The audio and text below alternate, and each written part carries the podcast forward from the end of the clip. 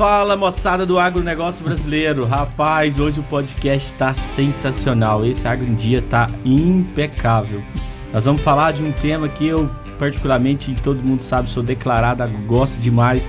Tudo que envolve pecuária de corte, pecuária leiteira, que não é hoje o, o nosso carro-chefe, né? Mas eu também gosto demais. Na minha fazenda, a fazenda que mais se vai diversificar no Brasil, se verticalizar, ela vai ter tudo pecuária de corte, pecuária leiteira, irrigado, sequeiro, produção de alimento, produção de volumoso. É, rapaz, Uhul. acho que não vai caber. Eu preciso de uma fazenda grande demais pra isso. E hoje nós estamos com um ilustre, uma ilustre presença do Danilo Augusto Tomazello. É isso aí. Hoje nós vamos falar. E antes disso, galera, aperta o sininho, segue lá no Instagram, acompanha nas redes sociais, TikTok, que mais, Milena? Ajuda aí. O homem tá desenfreado. Ele acordou hoje no ah, play. Ah, hoje eu tô meio vivance. Hoje eu tô no vivance. Oh, Alô, ah. Joaquim? E aí, meu povo, olha eu aqui outra vez, novamente aqui no Agro em Dia com vocês, né, Tinoco? Tinoco. É isso aí. É, a gente vai receber dois zootecnistas topzera. Dose dupla. Dose dupla, viu? O e Danilo, as mídias sociais, como que é lá? O povo seguir nós? É TikTok? TikTok, Instagram, YouTube. o YouTube para assistir também, né? O Agrindia. Tem o Spotify. É isso aí. Ó, sabia que você assinando o Spotify, você deixa de tomar uma cerveja por mês e você ganha conteúdo para alimentar conhecimento, entender do negócio, mudar sua mindset e aprender um pouco, né? Porque aqui hoje nós vamos aprender com quem sabe. Com certeza. Bora lá? Vamos. Então hoje eu vou apresentar, aqui nós estamos com o Léo. Leonardo, nosso gestor da, da, da Multi Agribusiness, da Fazenda Rentável, zootecnista também, companheiro e parceiro de profissão do nosso amigo Danilo. Tamo junto, é né? É isso aí. Nós estamos com o Danilo. Fala aí, Danilo. Tudo bom? Tudo jóia, bom dia, bom. Bom demais. Cara, um prazer imenso receber você aqui. Hoje eu acho que nós vamos bater um papo descontraído, uma ideia bacana e vamos levar informação e mais que tudo, nos bastidores você já deu alguns insights e eu acho que a galera aí não pode perder porque vem conteúdo top por aí, né? Vamos saber de, sobre insights, sobre ideias, sobre percepção, trabalhar, né? Você tem feito um trabalho bonito demais na região de Firminópolis ali, de, de, da famosa cidade da Milena, né? É, São Luís Monte São Belo. Luís Monte Belo. Alô, meu povo de São Luís, um beijo pra vocês, viu? Eu gosto mais dessa, dessa região ali, viu? E o Danilo vem de lá, né? É, isso aí. Na verdade, ela é de outra cidade. Fala que é de, de São Luís, porque eu, a outra é menor. Tá, tá, eu sou um pouquinho de cada canto. Onde eu morei, eu sou um pouquinho, entendeu? Nasci em Bom Jardim, morei em São Luís, morei em Goiânia, morei em São Paulo, morei no México. Então, eu sou um pouquinho de cada canto. Danilo, acho que a gente é assim, né? Absorve é. um pouquinho. E para começar, conta pra gente de onde você veio, como que começou a sua história, quem que é o Danilo lá atrás. Conta um pouquinho pra galera entender. Certo. É, quando a gente para para olhar a trajetória da gente para trás, às vezes a gente não costuma muito fazer esse retro, retrospecto aí, né? então, quando a gente olha para trás, a gente vê que, assim, eu nunca imaginei que ia tomar esse curso. É, quando eu tinha mais ou menos aí uns 8, 10 anos de idade, eu sempre acompanhei meu pai, né, nos negócios dele. Uhum. E meu pai, por problema de saúde, ele na época ele teve que largar a antiga profissão dele, ele era pedreiro. E aí ele falou assim: ah, eu vou começar uma, uma criação animal para dar um jeito de, de sustentar a família. E nessa época, né, na década de início da década de 90 ali, era muito comum nessas cidades do interior o comércio de animais, né? O cara uhum. vendia animal, pegava animal para amansar. E meu pai, embora não tinha propriedade, ele era urbano, mas ele já morou em, em propriedade rural, né? já teve há um tempo atrás com a família dele quando era criança. Uhum. Então sempre fica aquela vontade de voltar. E quando a gente, nesse problema de saúde que ele passou, que ele optou, teve que trocar de atividade, então ele teve um, um amigo, inclusive médico, que começou tudo. Eu falo que o gatilho disso tudo foi o, um médico muito conhecido em Firminópolis, o Dr. Jong, que na época falou, ó, essa atividade sua, pedreiro, mais, você não vai mexer mais não. A gente morava na cidade, né, numa casa, bairro humilde, e, e aí a gente pensou, nossa, como que vai fazer se, se a única profissão que ele tinha era, era pedreiro, né, meu pai. Uhum. E aí o Dr. Jong na época falou, não, é, vou te dar um animal de carroça, dei uma eguinha e uma carroça para ele, para você começar. E logo é, meu pai começou a fazer frete, a gente pegava animal bravo e amansava para poder vender, para comercializar. E nunca passou na minha cabeça, às vezes, fazer uma faculdade. Mas sempre gostei de estudar. Sempre, assim, isso até hoje. Então, lá atrás a gente começou esse, essa, esse projeto de vida. Não, vamos vendo, né? E aí, de repente, o quintal que a gente tinha, que era um quintal de 15 por 40, já, já era pouco espaço para ter um animal, né? Já pra... virou um mini rotacionado ali. É, então, então eu, eu até brinco, eu já comecei desde cedo na, na pecuária intensiva. Intensificar. É, porque era um lote, né? Então, era um animal, mas dentro de um lote a lotação é muito alta, né? Então, é. Então a gente acabou que, que precisou, né? É, fazer negócio, ter mais animais, e a gente começou a, a usar terrenos baldios. Então cercava um terreno baldio, ali virava um pasto para colocar ali mais umas, uns cavalos, a tropa, que seria vendida, a famosa gambira, Sim. né? E aí, a tempo passou, meu pai mexendo com aquilo ali, aí um amigo dele falou, não, Zé, é, eu vou te dar uma vaca para para você tirar um leite. Só porque nós não entendia muito disso daí, né? Uhum. E essa vaca ela já estava com mastite. E aí, de novo, o Dr. John, como muito amigo nosso, ele foi lá ver e falou assim. E na época ele era um dos maiores produtores de leite na região. Uhum. Ele falou assim: é, infelizmente, dessa aí você não vai tirar leite, não. Que essa vaca aí, ela tá cometida. Isso eu tinha mais ou menos uns 12 anos de idade, eu pensava, ah, cura, né? Mas realmente a vaca não tinha cura. Aí a gente engordou essa vaca, esse animal foi para descarte. E na época ele mandou uma vaca de alta produção pro meu Sim. pai, uma vaca na época de 20 litros de leite. E falou: "Não, você vai, você vai tirar leite dessa vaca aí". Então eu até brinco, essa vaca aí, a, a, a Chiquita. Chiquita? Qual que era a raça dela? Qual que era? Holandesa. Holandesa? Uma vaca 7 oitava holandesa. Ela, vou te falar, tratou de uma família. Olha então, isso. Então, e, e colocou o leite na nossa, na nossa cabeça. Então falou assim, ó, nós vamos mexer com leite. E aí foi é, tirando leite lá dentro do quintal. Aí um, um, amigo dava um lote, plantava um canavial. E o tempo foi e, aí, e tudo foi crescendo, devagar, mas crescendo. E aí quando a gente conseguiu, por volta de 2001, sei mais ou menos uns 10 anos trabalhando ali, eu já estava terminando o ensino médio e aí já conseguia contribuir muito com força de trabalho lá em casa, né? a gente conseguiu terminar uma casa na cidade, dar um acabamento bom para a época, e aí foi onde meu pai vendeu a casa e comprou a chácara que nós temos hoje. Sim. Meu pai tem uma chácara de 2,6 hectares. Então, é, nessa época, meu pai passou por, por muitos problemas de saúde. Sim. Então, ele, ele se acidentou e foi muito conturbado da década de 90 até o ano meados de 2000. E aí, é, a gente procurava aprender muito como o produtor fica. Então é, é, aí que eu comecei a sentir um ponto. Eu falava, gente, é, a gente é muito refém de um cara, ah, dá isso aqui para sua vaca. Ah, dá isso aqui para seu animal. Nós já perdemos animal dando alimento errado, né? Que o pessoal, não, isso aí é certo. Então, aí eu comecei a mexer com, com esses animais. A gente já era conhecido na cidade como, como criador. Não, ele tem uma terrinha lá, tem uns animais, igual muitos pequenos produtores. E aí, em 2001, abriu na Universidade Estadual de Goiás, né, o, a, a UEG. Sim. Então eu vejo que tem, tem uns pontos marcantes aí, ó. Foi no início da década de 90, esse primeiro contato que a gente teve com a produção.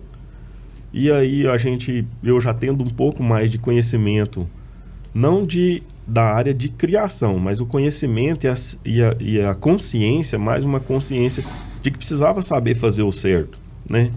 Tinha que ter uma forma da gente saber a ração certa, o mineral certo. E não aí, dava para fazer por fazer, né? Tinha que saber é, onde estava indo, o que estava se fazendo, né? E naquela época, assim, era muito difícil. Hoje não, hoje a gente tem um primo, tem um amigo, conhece todo mundo. Mas naquela época era muito difícil é, você ter acesso a um médico veterinário, a uma pessoa que pudesse realmente te dá uma informação técnica, né? Danilo, às vezes uma pessoa ia lá e falava um negócio, falava, não, aquilo lá entende. A É. gente ia muito, né, na, na boca a boca, ouvia muito. E, e até hoje tem muita in- a influência, né? Claro que tem pessoas que realmente, com a prática, desenvolveu uma, uma certa sabedoria sobre a criação. Mas a gente nunca desconsidera a, a ciência também, né? Eu acho que é mais arriscado, né? Melhor a, a- a algo mais concreto, igual faculdade, alguma coisa que você estudou, a ciência, igual você falou. É, o apoio, a- o consultor, né, o profissional. Hoje, Profissional. qualquer negócio, quando alguém pergunta pra nós assim, qual que é o primeiro passo? É, O primeiro passo é você procurar ajuda de quem sabe fazer. Capacitado, né? Porque muitas das vezes a pessoa nem é da atividade. Você conta uma história que você aprendeu. Imagina, você saiu de 10, de 14 por 30, seria um lote, vou dar um exemplo, é, e passou para 30 mil metros quadrados. é. Entendeu? Então você mudou, só que ali nos, nos 14 por 30 você já já já tava, como diz, já, já fazia um rotacionado, já entendeu que se você fosse um animal um- num lugar e ele comesse tudo, depois você não tinha passo, você Não não, tinha tinha mais o pasto. que fazer. Eu tenho que dar um jeito de produzir alimento, cara. O que, que esse animal vai comer? A receita do bolo, né? Então isso você foi adquirindo com tentativa e erro, você foi aprendendo, né? É, e- e a diferença maior entre o. Pra gente fazer um paralelo do pequeno e o grande, é porque o pequeno ele tem que ser muito mais eficiente porque ele não tem escala. Então, se, se você. Até como você estava falando mais cedo, pouca coisa de um negócio muito grande vira muito dinheiro. Então, um cara que tira é, 4 mil litros de leite, a margem por litro dele, às vezes é muito menor do que um que tira 100, 200, mas ele tem escala. Assim é no corte também. Então, um cara que ganha, é, sei lá, 70, 80 reais por, por cabeça, mas se ele tem mil, esse número já é, é outro valor, né? é diferente. Sim. Então aí, né, em 2001 abriu o curso de zootecnia na UEG. Mas para te falar a verdade, naquela época eu não sabia nem o que o que zootecnia fazia. Isso aí. Aí eu estudava e um colega meu que falou, falou assim, ó, Danilo, aqui pertinho em São Luís vai ter um vestibular para zootecnia. Até então, nessa época, eu não me via dentro de uma faculdade estudando. Eu falava, não, eu tenho que trabalhar para ajudar meu pai. Aí ele pegou e falou, não, mas eu vou fazer esse curso e você vai comigo. E a gente vai, então, Então, época... então a iniciativa foi do seu pai? Não, do um, amigo am- dele. um ah, o amigo. amigo seu. entendi. Nós, ele chama Bruno. Nós estudávamos junto no ensino médio. E ele falou: não, você tem que estudar. Isotecnia é, é esse negócio que você gosta mesmo, é de bicho. Eu falei: ah, então se é de bicho, eu vou tentar Ô, isso também." Brunão, obrigado, viu? Ó, o profissional que tá aqui no Agrindia É. hoje, que você ajudou a formar, viu? Parabéns. Aí, só porque aí, o que, que aconteceu? Eu passei no vestibular e ele não passou. Eu falei, Nossa. Oh. Falei, agora danou, porque aí era minha carona, né? aí, aí eu fui pegando carona, saía cedo, chegava à noite, já fui de bicicleta várias vezes de Firminópolis para São Luís. Já tive que voltar a pé para Firminópolis, então até falo hoje. Hoje tem tanta facilidade para estudar e o pessoal ainda tem muita preguiça, né? Então, aí no primeiro semestre foi muito difícil. Aí depois veio as disciplinas mais voltadas para a prática. E eu já falei, ó, esse trem aqui vai, vai ajudar no negócio do meu pai, vai me ajudar muito lá. E aí eu fui mexendo, mexendo. Quando eu estava terminando o curso já, só para adiantar, eu já estava terminando o curso, aí eu já vi diferente. Eu já falei, ó, tem condição de eu ajudar meu pai, mas hoje eu na prestação de serviço tem como eu deslanchar. Porque por mais que eu organize a propriedade do meu pai, ela é muito limitada em tamanho de área. Então ele sozinho eu passo as informações e ele toca. E eu vou começar a, a trabalhar para uma outra empresa. Aí eu entrei na área de nutrição animal. Né? A gente quando sai da zootecnia, muitos vão para essa área. É. Tá aí o Léo, que é que é prova disso, né, Léo? Ah, bastante, cara. É, a nutrição animal é um dos pilares da zootecnia, né? Vamos dizer assim. É onde abre as portas pra gente chegar onde a gente tá hoje. É. É isso Então, aí. Então aí dentro dessa empresa de, de nutrição houve a oportunidade também de dar aulas. Então eu falei, não, a gente tem que aumentar a renda, tem que correr atrás. Aí eu trabalhava na fábrica, comecei a dar aula. Foi que eu também me apaixonei pela, pela docência. Falei, não, isso aqui eu gosto de estar dentro de uma sala de aula, assim como eu gosto de estar numa fazenda. E as duas coisas se complementam, porque eu consigo estar tá sempre lendo, sempre levando informação para a fazenda e levando a fazenda para a sala de aula, para mostrar para os meninos, né? Porque uma sala de aula, embora seja a metodologia que a gente tem de transferência de conteúdo, né? Mas eu preciso estar tá com a fazenda paralela ali, levando em aula prática. É muito importante essa ferramenta prática, né? É o combo, né? Um É, complementa o outro, né? Não tem jeito. Um complementa o outro. Então, aí eu comecei a, a trabalhar com, com aulas, a fábrica. Aí teve um projeto é, de treinamento e consultoria na época através do Sebrae. O Sebrae, em parceria com o Educampo de Minas, foi passar a capacitação técnica para esses técnicos. E eu já tinha feito o meu supervisionado na Embrapa Gado de Leite, em Coronel Pacheco. Então eu já, lá eu já tinha visto bastante sobre custo de produção. Quando eu peguei o know-how dessa metodologia do Educampo de anotar, levantar custo, né? É, a gente, eu tive o privilégio na época de fazer treinamento com o Cristiano Nassif, Sim. com, com o professor Sebastião Teixeira Gomes. Então a gente, a gente conseguiu ver as ferramentas básicas necessárias para qualquer negócio. Então, é, são ferramentas que a gente tem que usar no dia a dia, desde a da compra de casa né, até em qualquer fazenda. Sim. Então, esse senso de organização, de estruturação, na época que me colocou na consultoria. Então, o projeto, na época, não formou turma de produtores, né? É, para começar os grupos a rodar, mas eu falei, ah, agora eu entrei nesse negócio aí, eu gostei, eu vou começar a consultoria particular. E aí comecei pegando uma fazenda aqui, outra ali, e a gente foi construindo um modelo de consultoria. A, a nossa região, essas pequenas propriedades, infelizmente a maioria espera né, um processo de consultoria, uma extensão vinda da, da empresa pública. Né? Então, às vezes, espera muito da Emater, espera muito do, do, do Senar, do Sebrae, que tem buscado auxiliar. Mas às vezes não chega a todo mundo e a gente tem muitas demandas. Então, Até eu- porque essa galera é um grupo de pequenas propriedades, né?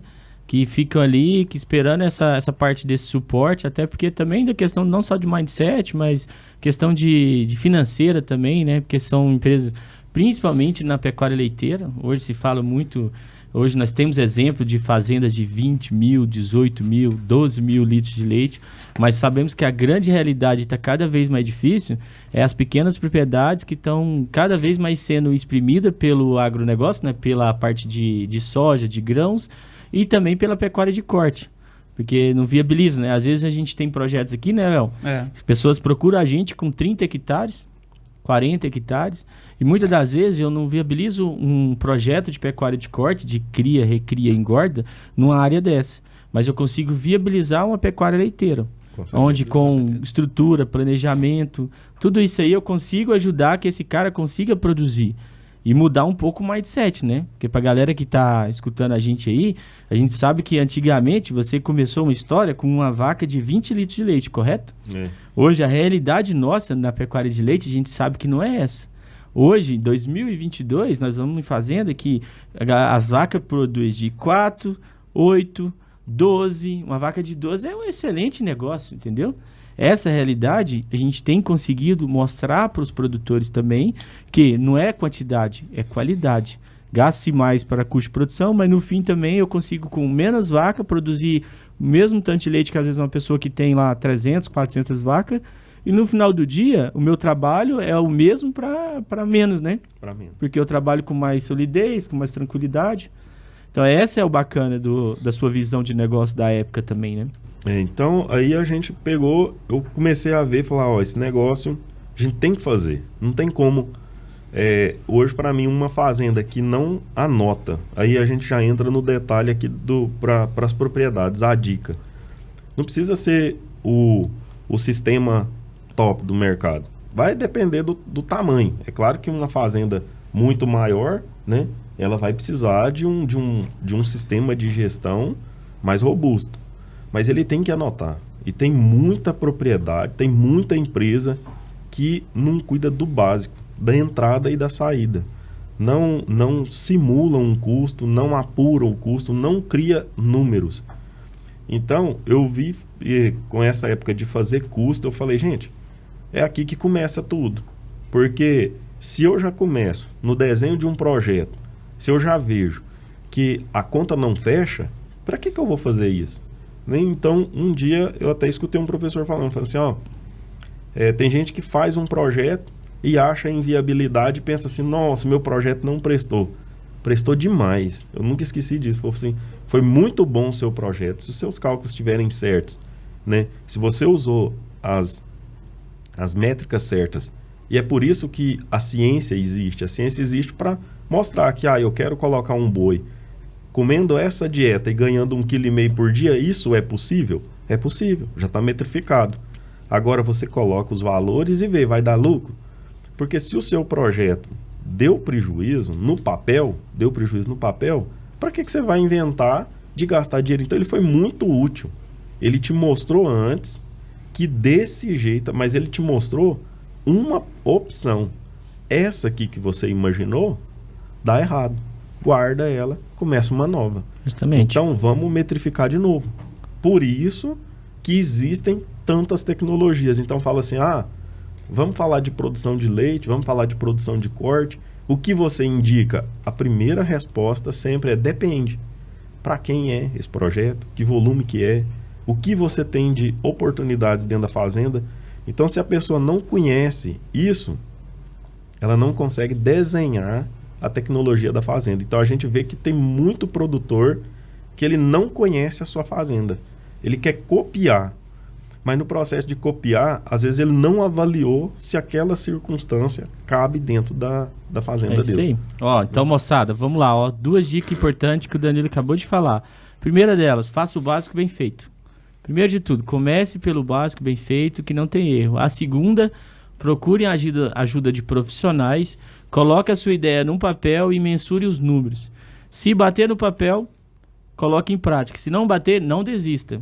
Entendi. Afine os detalhes, corra atrás das lacunas, preencha as lacunas que está faltando, reestruture o negócio guarde ali na, no stand-by, né? Coloque é. o, o, negócio em outra oportunidade e faça do jeito certo. E quando a gente fala de números, não é só o preço do salzinho que você põe lá no coxo, não. É números mesmo, é real tudo que é de gasto de dentro de uma fazenda. Porque muitas das vezes fala, não, ela tá me dando lucro, porque eu tô gastando isso com o meu salzinho lá básico que eu tô pondo no coxo. E no final das contas não é isso, né, Danilo? É.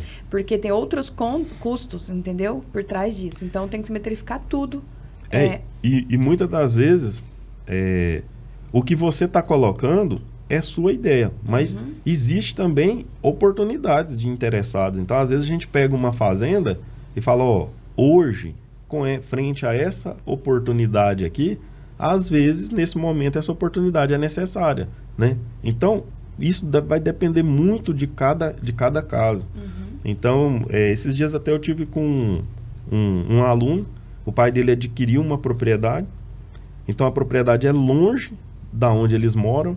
E eu falei, o plano do seu pai é mudar para essa propriedade, o que que é? Ele não, não é quer gerir a distância. Eu falei, pois é, a distância já começa um problema que algumas atividades vai ser mais complicado.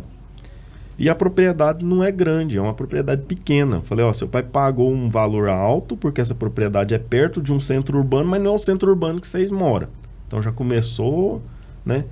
E quando a gente colocou o, no papel a ideia dele, aconteceu isso que eu estava exemplificando aqui agora. A ideia dele ia gastar muito dinheiro ia render menos do que a oportunidade que um vizinho estava dando do lado.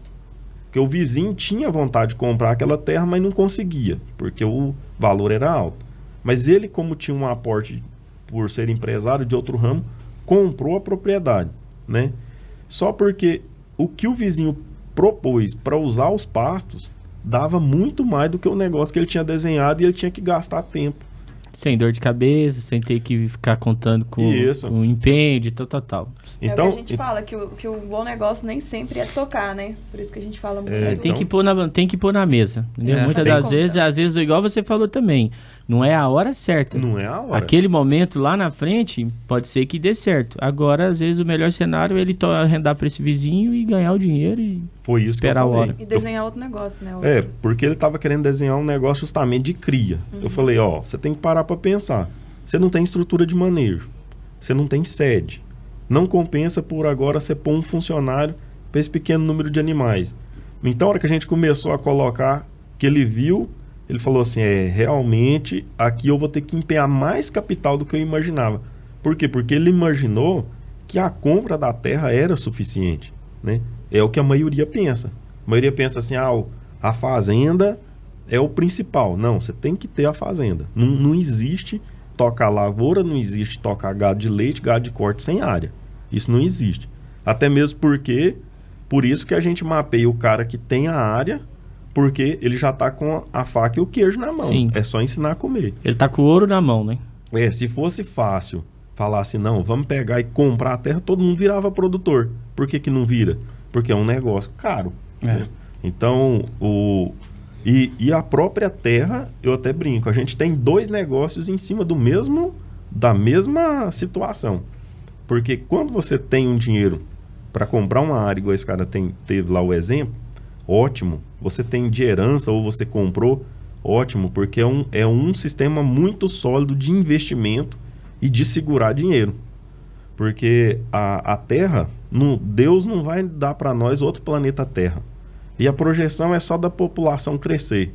Né? Então os que estão tá vivos não quer morrer Sim. e os que estão juntando quer reproduzir. Então, e é, a é- fome é, grande, e né? a fome é grande. né? Então, o que, que acontece?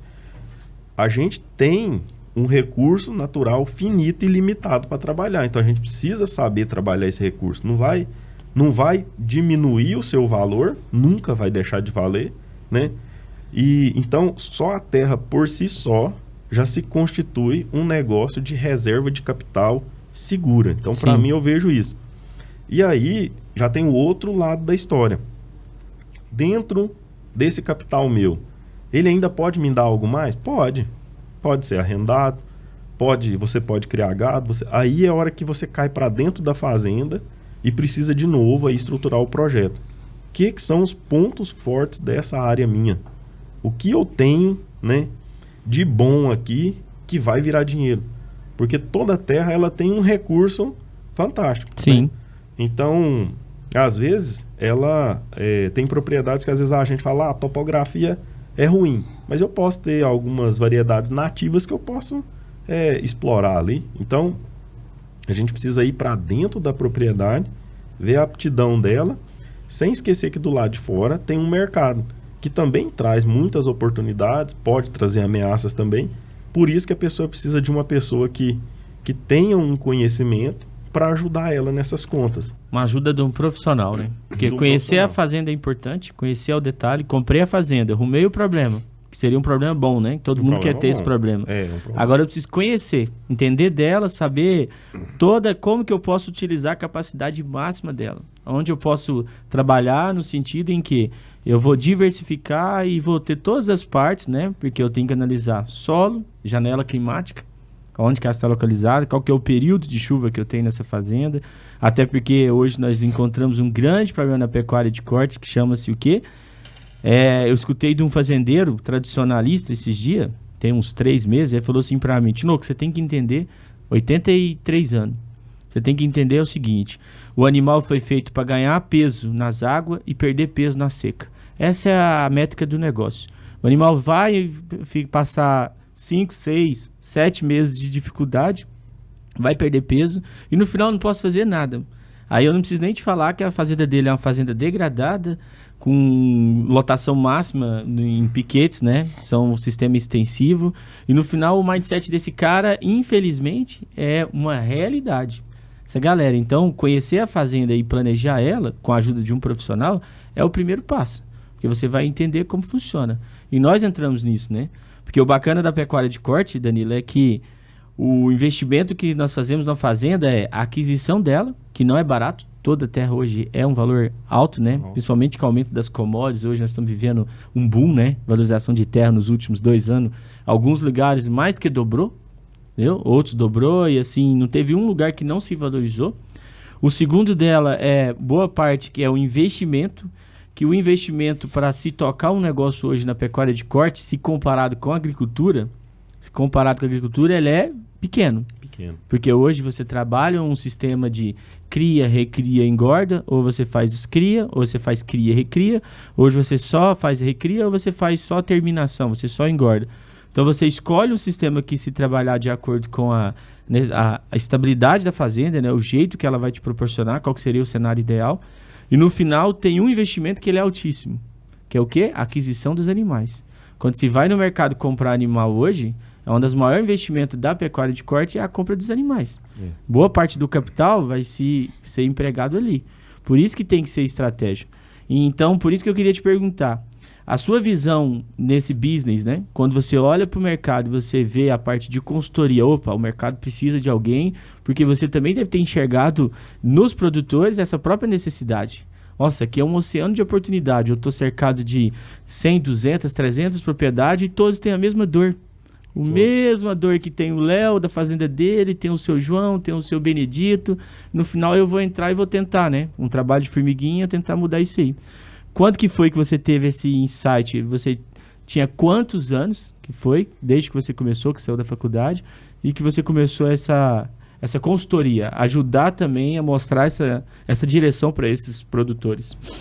É, a gente começou lá bem cedo, porque a gente via que nas águas é lindo, né? Na época da chuva, para todo lado você tem o verde, né? Então o ruminante é muito dependente, a base do ruminante nosso é o verde, né? Quando eu falo verde é as forragens, é o capim. E isso nas águas tem muita oferta para todo mundo. E, e aí a gente via que a grande dificuldade é as secas. E hoje a maioria das propriedades, né? Então, desde que o mundo é mundo, né? Desde que desbravaram essa região, essa essa seca ela sempre existe. Ela sempre vem no mesmo tempo. E eu brinco, a gente a gente não entende como que ninguém eh, se prepara para ela. Então a gente começa aí nas fazendas hoje, né? A gente está aí caminhando pro finalzinho de agosto. E até hoje o pessoal fala, não, será quando vai chover, né? Será que vem, né? Ó, o sapo tá cantando. Ó, você viu o IP? O IP floriu, beleza. Esse ano vai chover mais cedo. É, Vai chover mais tarde. Por que essa, por que essa preocupação? Por que esse questionamento? Porque o trato dele tá pouco, os bichos tá morrendo, né? Mas o que que impediu ele de, no período das águas, né, fazer o volumoso para seca inteira? Então, eu até brinco. A natureza, ela é como se fosse você ganhar todo dia o almoço. A natureza te dá todo dia o almoço. Se você quiser jantar, você regra seu almoço, porque é a seca. Então, a natureza ela te dá as águas para sua forragem crescer. E é um ato tão simples, tão simples, que seria se você consegue investir e aumentar a produção de forragem, automaticamente você vai conseguir explorar mais animais. Mas se você não consegue investir, o mínimo, o mínimo que você tem que fazer é respeitar a taxa de lotação. Porque ali nós estamos trabalhando com outro ser vivo, o produtor, principalmente o pecuarista, o agrônomo, ele por trabalhar com, com, com a cultura vegetal diretamente, ele entende que a soja é um ser vivo e que ainda existem seres vivos lá microscópicos que a- influenciam a produtividade da Total. soja que a gente nem está vendo. Sim, Então nem estou entrando na vida do solo não, porque a gente teria um ecossistema. sim. Gigantesco. Então, o produtor, muitas das vezes, ele não respeita nem a planta. Então, a gente precisa falar, falar, você tem sim, o pessoal fala demais, né, do, do, do animal. Ah, o animal tá gordo, tá emagrecendo. Só que você tem que olhar a estrutura do seu pasto. Como é manejado, como é a dinâmica do seu pasto. Porque, recentemente, eu ouvi de uma produtora que um ano passado, ela estava com um problema muito grande com animal. E falava, essa fazenda aqui só dá prejuízo, só dá prejuízo. Por quê? Porque sempre tinha que estar comprando suplementação, perdendo animal, animal emagrecendo, um rebanho pouco produtivo. O que, que a gente fez no ano passado? Só descartou animal, mas um descarte técnico. O que, que é o descarte técnico? Até brinco. Você quer saber se um animal precisa ser descartado ou não?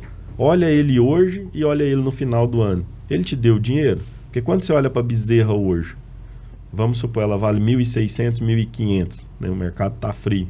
E você olha ela lá na frente, ela valorizou, ela apreciou. Você tem condição de dar essa condição para ela, ela é um animal que se ficar, vai te dar dinheiro. Quando você olha para uma vaca que está lá, vazia, ela é vaca, olha daqui um ano, vaca do mesmo jeito, olha no ventre dela, não tem nada, daqui um ano não tem um bezerro no pé. Não mudou nada. O que, que esse animal tá fazendo aí? Só custo, né? Só custo. Danilo, gostei Que demais. bacana, bom Gostei demais. Ó, vamos dar uma. Desculpa, vamos dar uma, uma, uma esfriada agora e vamos falar um pouco sobre a história do Leonardo Gomes. depois a gente volta, depois na segunda etapa do negócio, nós vamos voltar e falar só da parte do sistema. Mais do sistema. técnico, né? Produtiva, mais técnica. Então, fala aí, Leonardo, como que surgiu sua história na cadeia produtiva do agronegócio? Nossa, E na zootecnia, né, também. Cara, eu. Famoso candango, né? Vim de Brasília. E eu também fui pra zootecnia sem saber o que era zootecnia, sabe, Danilo? E quando eu decidi fazer zootecnia, porque eu não queria ficar atrás de uma plantadeira, igual a agronomia, e nem curando vaca, igual a veterinária. Falei, não, não posso fazer um desses dois, não, tem que vazar fora disso aí. E eu fui pra Jataí, Goiás. Alô, Jataí. Fui estudar lá zootecnia.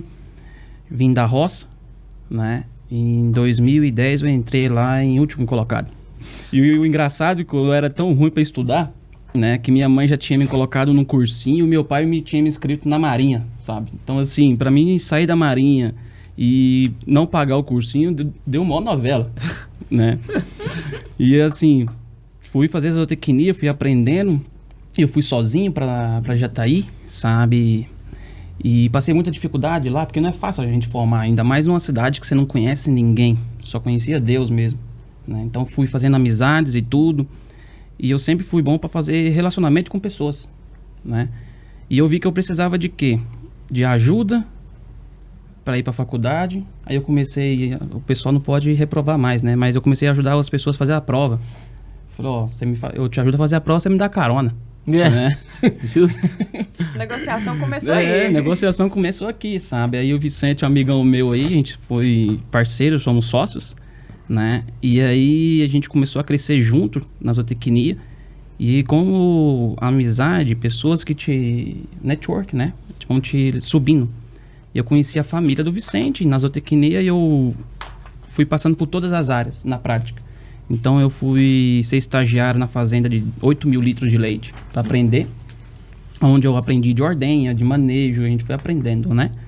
Depois eu fui para uma fazenda de corte, né, confinamento. Depois eu passei para uma fazenda de suíno, né, uma fazenda de mil matrizes. E aí, junto com o Vicente, a gente começou a produzir peixe e vender peixe na rua para a gente se manter na faculdade, né? E não só na faculdade, mas também assim ter uma renda, porque eu, ah, minha mãe não tinha condição de me pagar e eu precisava sair, né? Ah, todo mundo tá saindo, vou ficar em, casa. E aí a gente começou a vender peixe na rua e quando a gente começou a crescer, né, surgiu uma oportunidade de mexer com mel, abelha. Ó, Aí eu fui para apicultura também, junto com o pessoal da faculdade e o Vicente, um parceiro meu. E na apicultura a gente começou a vender mel e viu que o trem dava dinheiro mesmo. Né? E eu só precisava mexer 15 dias. 15 dias eu ia lá, abria as caixas, voltava, tava tudo certo, irmão. Não tinha aquele dor de cabeça. Então vamos parar de mexer com peixe, vamos focar na abelha que dá menos trabalho. E uma rentabilidade boa. E assim foi, eu formei e fui trabalhar, né? Como mamãe tem uma, uma fazenda em Brasília ali, perto de, do PADEF, sabe? Eu olhava o cenário e falei assim, cara, eu não consigo ajudar minha mãe porque é uma área grande, eu não tenho dinheiro, se eu botar o meu nome lá, o banco vai reprovar, eu vou ajudar ela da seguinte forma, conhecimento. Então eu vou trabalhar para os outros, ter conhecimento e vou ajudar ela a produzir o gado, se ela comprar, se ela tocar uma lavoura, eu vou conhecer pessoas que possam nos ajudar a tocar a lavoura, ou também se ela for arrendar, eu vou começar a entender de arrendamento. Foi onde eu comecei a trabalhar e sempre dedicando a entender de, de pessoas de negócios, né? Então eu fui para nutrição animal, né? eu saí da faculdade fui trabalhar para nutrição animal, só que eu fui trabalhar com a nutrição de bezerros e também de vacas leiteiras, né? Fui trabalhar com um sucedano lácteo, Isso foi aonde? isso foi em Jataí. Jataí. Isso. Então lá em Jataí eu comecei a vender leite em pó, que é o- que o sucedano lácteo. Não sei se tu conhece, o Spryfo, Conheço. né? E aí eu também fui tra- trabalhar com, as, com lactropin. Vender lactropin e fui como promotor técnico. E eu atendia os pequenos produtores, onde a gente começava a fazer a conta, né? Ajudar no orçado versus realizados, que a gente fala aqui hoje na Fazenda Rentável, É. né? Falou, ó, cara, o teu orçado é esse e o realizado é esse, vamos entender do teu custo e como eu posso te ajudar. e aí a gente começava a mostrar uma conta o seguinte, cara, se eu adiantar a tua bezerra para ela emprenhar mais rápido, né, te dar um bezerro para que e botar leite dentro do seu tanque, né, quanto vale isso aqui para você? E é onde eu começava a estruturar os negócios, né? E com lactropin era, cara, se aumentar tantos litros de leite, né, de uma forma saudável, é, quanto que vai aumentar no teu caixa? Então a gente foi trabalhando tudo dessa forma. E aí eu acabei saindo da, da Mastervet, que é dessa empresa, fui para Dale Carnegie, né? Fui trabalhar com a empresa de relações humanas. Ah, diversificou total. Eu dei uma pausa na zootecnia e fui trabalhar para entender de pessoas. E ali eu abri o, o leque, por quê? Porque, cara, eu posso ter o melhor produto, a melhor consultoria, o melhor business, tudo.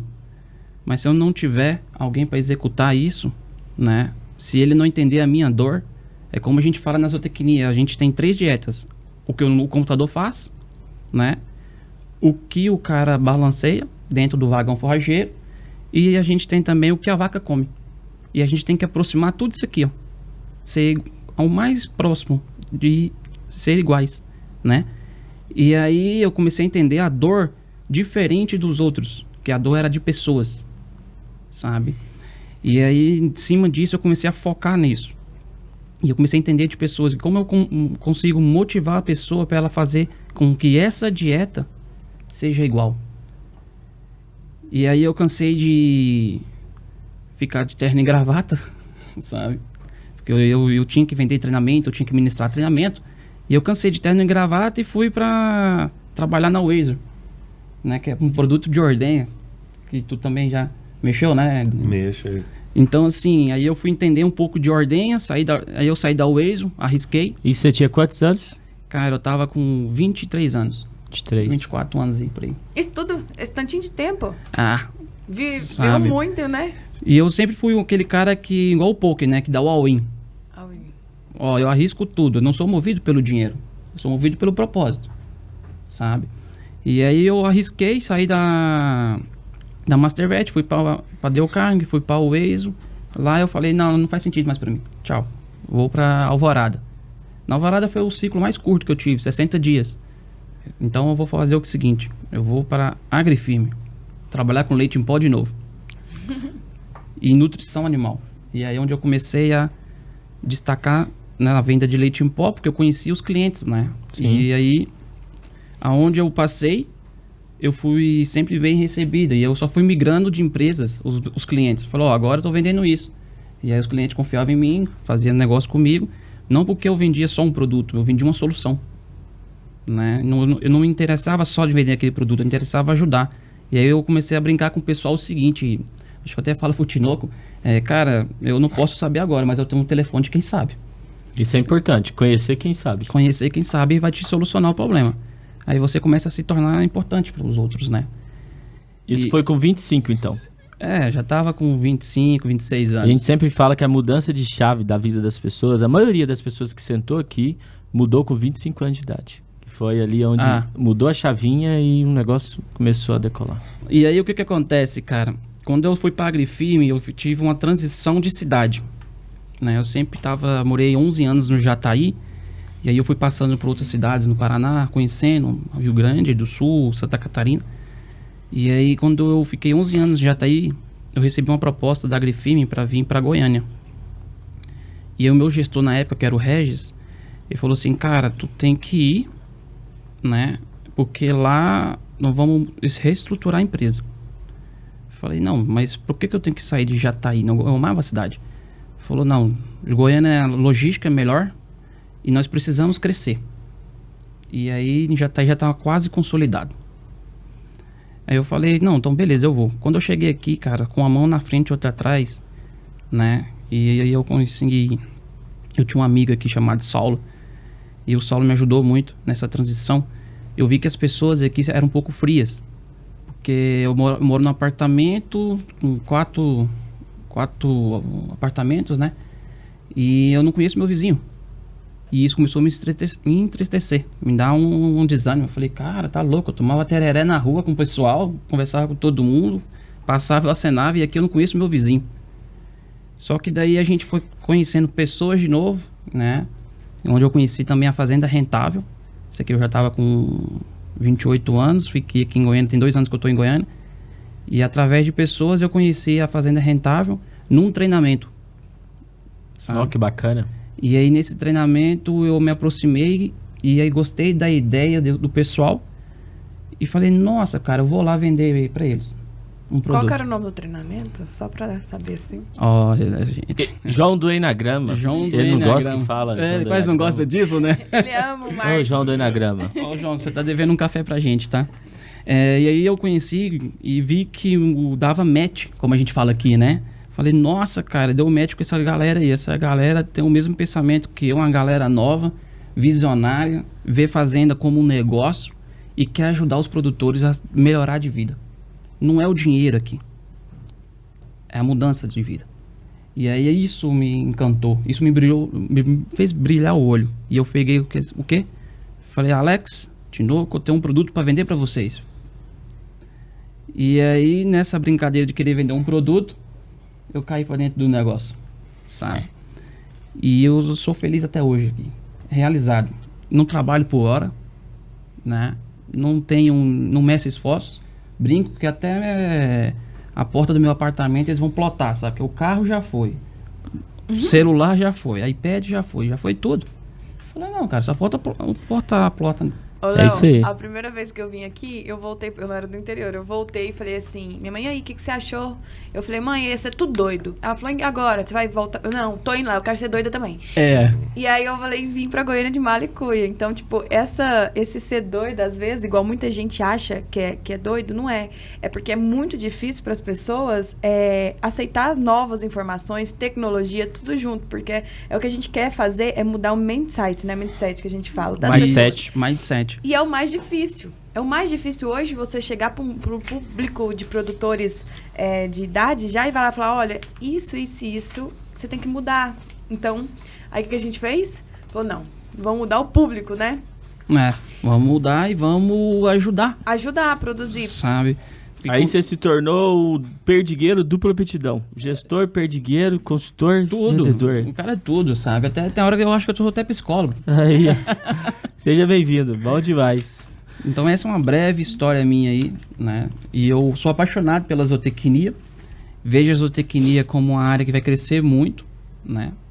E além disso, quando a gente entrar na faculdade, né, você que dá aula e me mostrar o caminho, cara, não é só o técnico, né? Não é só a parte técnica que faz a diferença. A parte de como você se relaciona com o seu próximo, né, com o seu cliente, é onde vai começar a vir a diferença. Show de bola. Cara, que bacana, ó, bom demais. Eu anotei aqui três temas que depois do intervalo nós vamos voltar batendo em cima. Que um deles foi graças a você, Danilo.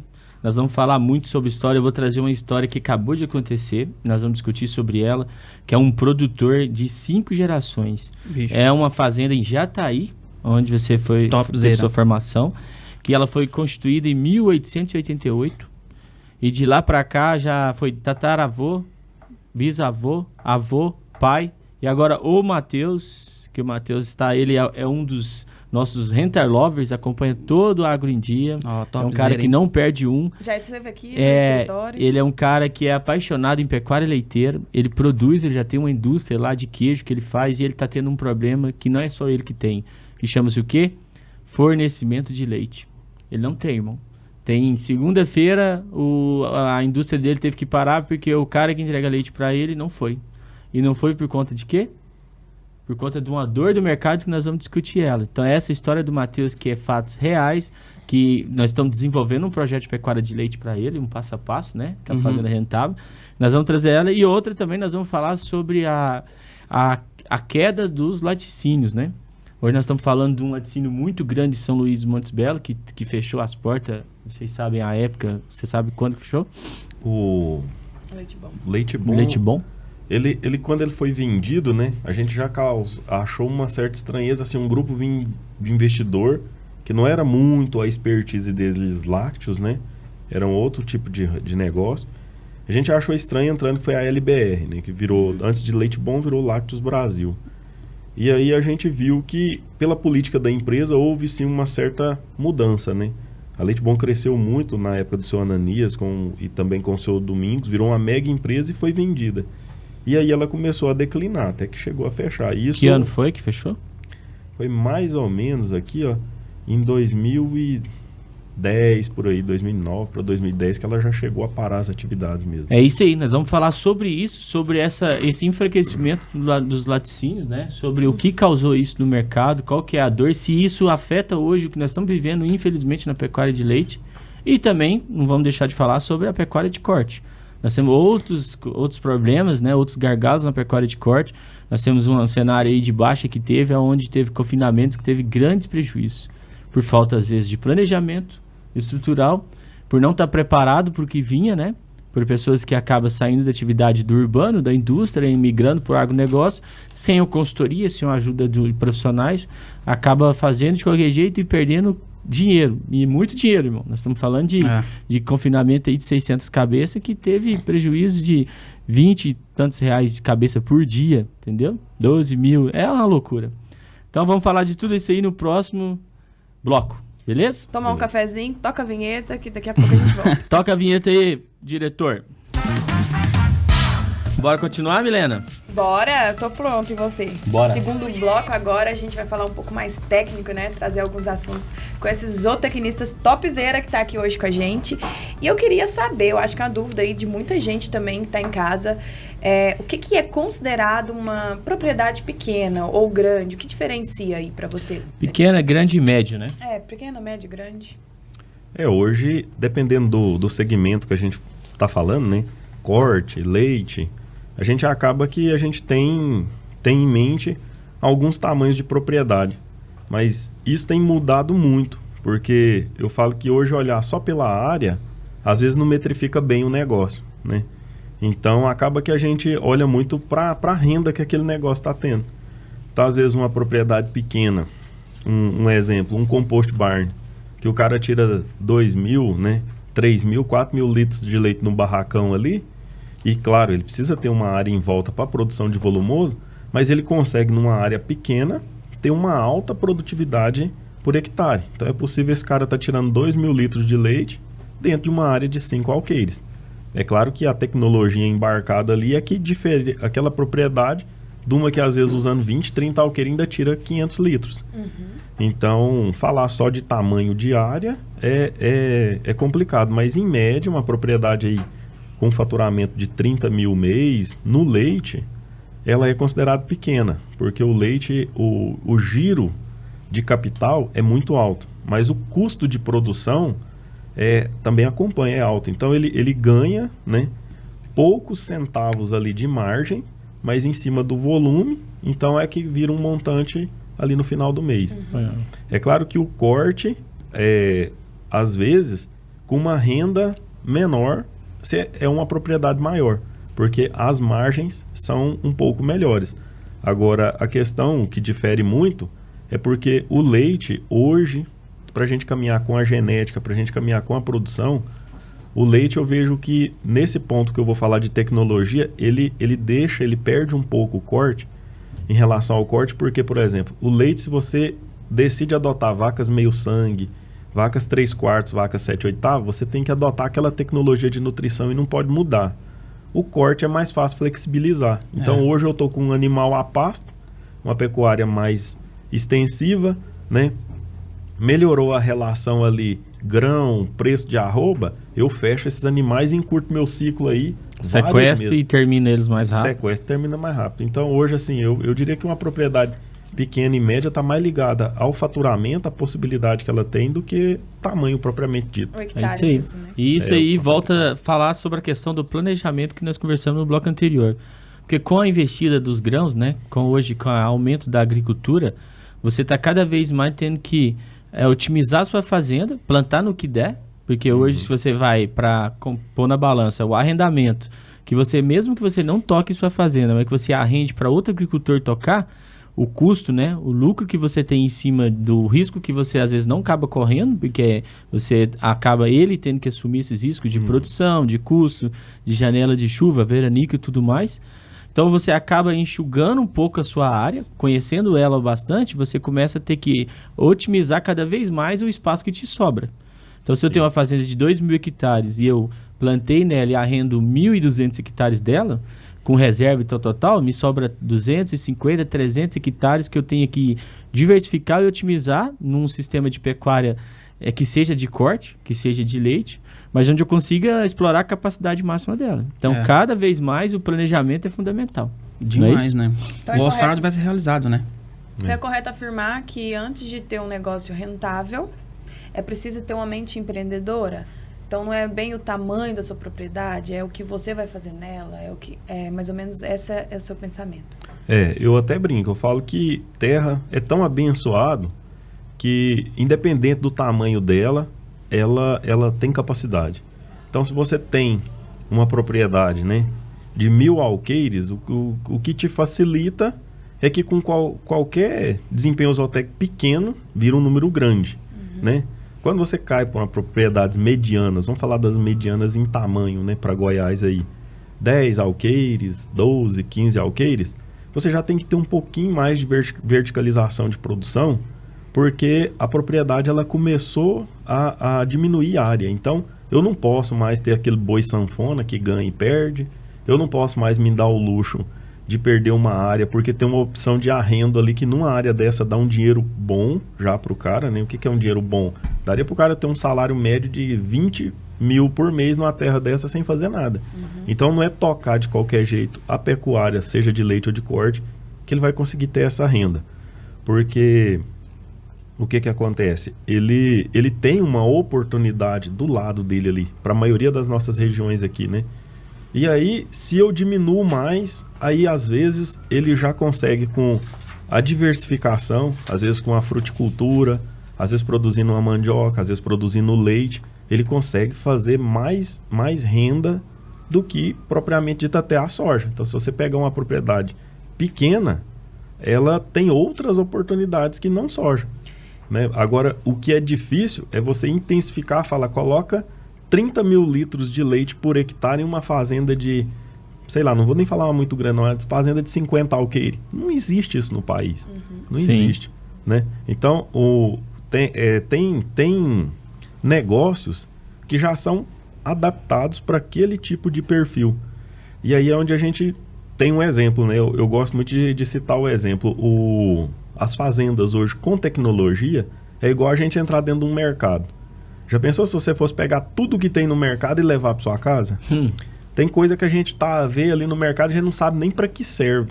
E tecnologia é do mesmo jeito. Não é ninguém que tem que te falar o que você vai levar. Você precisa saber o que você precisa em casa. E aí você vai na, na técnica e pega a tecnologia e traz para dentro. Então, voltando ao tamanho de terra, o cara pode ter uma grande, uma média, uma pequena, e o cara que toca uma horta na cidade trata da família dele com uma horta. Então, terra gosta é de suor.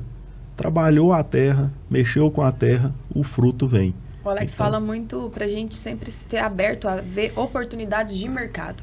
Porque se você pegar, entra, entra no carro, entra- vai dar uma volta na cidade, ver o que que é oportunidade. Porque a gente, quando fala de agronegócio, a pessoa tem muito na cabeça é, grãos e, tipo assim, pecuária de corte. Muitas vezes é isso. Mas só que você olha é, o mercado para você entender também as demandas. Porque nem sempre, tipo, é só essas duas atividades que vai ser rentável para você, entendeu? É. Nós vamos dar um exemplo de um cliente nosso, Tintim, lá de Yumas. Alô, Tintim, forte abraço. Tintim tem uma propriedade de 11 hectares, nos procurou para fazer um projeto de pecuária de leite. Então hoje o Tintim está com o projeto na mão, está começando a implantar, está captando dinheiro, né? Nós arrumamos um problema para ele. O que, que é o problema? Ó, oh, Tintim, tu precisa aí de 850 mil reais para fazer os piquetes, formar os pastos, formar o capim, né? Porque lá vai produzir volumoso, fazer o bezerreiro, fazer a maternidade e trabalhar com genética. Ele vai trabalhar com vaca girolando, né? Então ele, a ideia é trabalhar com vaca entre 25 a 30 quilos litros de leite dia e uma média de 25 vacas. 25 vacas numa área de 12 hectares. Então é um desafio, né? É aquele negócio do planejamento. E ele vai trabalhar e vai conseguir, porque ele é dedicado, não tem preguiça. E no final vai seguir o passo a passo, né, Titim? Segue lá o passo a passo, hein? Deixa na, não, não deixa de procurar também, não. É. Entendeu? Então esse é um exemplo de área pequena. E ele otimizou ela e vai ganhar dinheiro, porque ele vai empenhar e vai fazer, né? De forma correta, planejado. E vai crescer com, com solidez, né?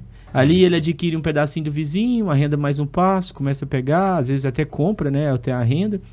E começa a crescer e começa a aumentar o negócio dele. Esse é um cara de 10, de 12, teria que ser o cara de 30, 40 hectares, que é o caso do Matheus, né? Estamos falando lá do Matheus de Jataí, que também está com um projeto de pecuária de leite, que foi o que eu comentei com você. Ele é um, é um rapaz novo, mente, cara esperto demais, e tem uma indústria de queijo. Ele fabrica queijo, fornece para o supermercado.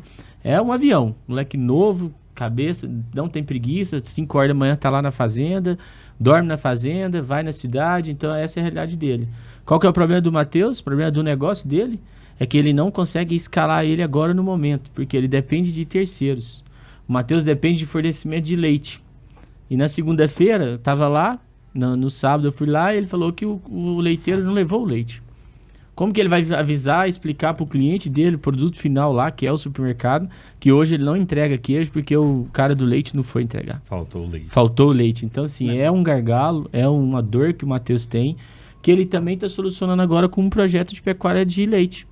Então, ele vai, ele está fazendo um projeto onde ele tem uma área limitada, né, uma área pequena. Hoje ele precisa trabalhar lá em 30, 35 hectares no máximo, porque o resto é soja. Então, para ele pegar uma, uma área de soja, ele tem que entregar o valor do arrendamento da soja para o cara. Ei. Então, ele não consegue competir hoje, né? Com a realidade de hoje.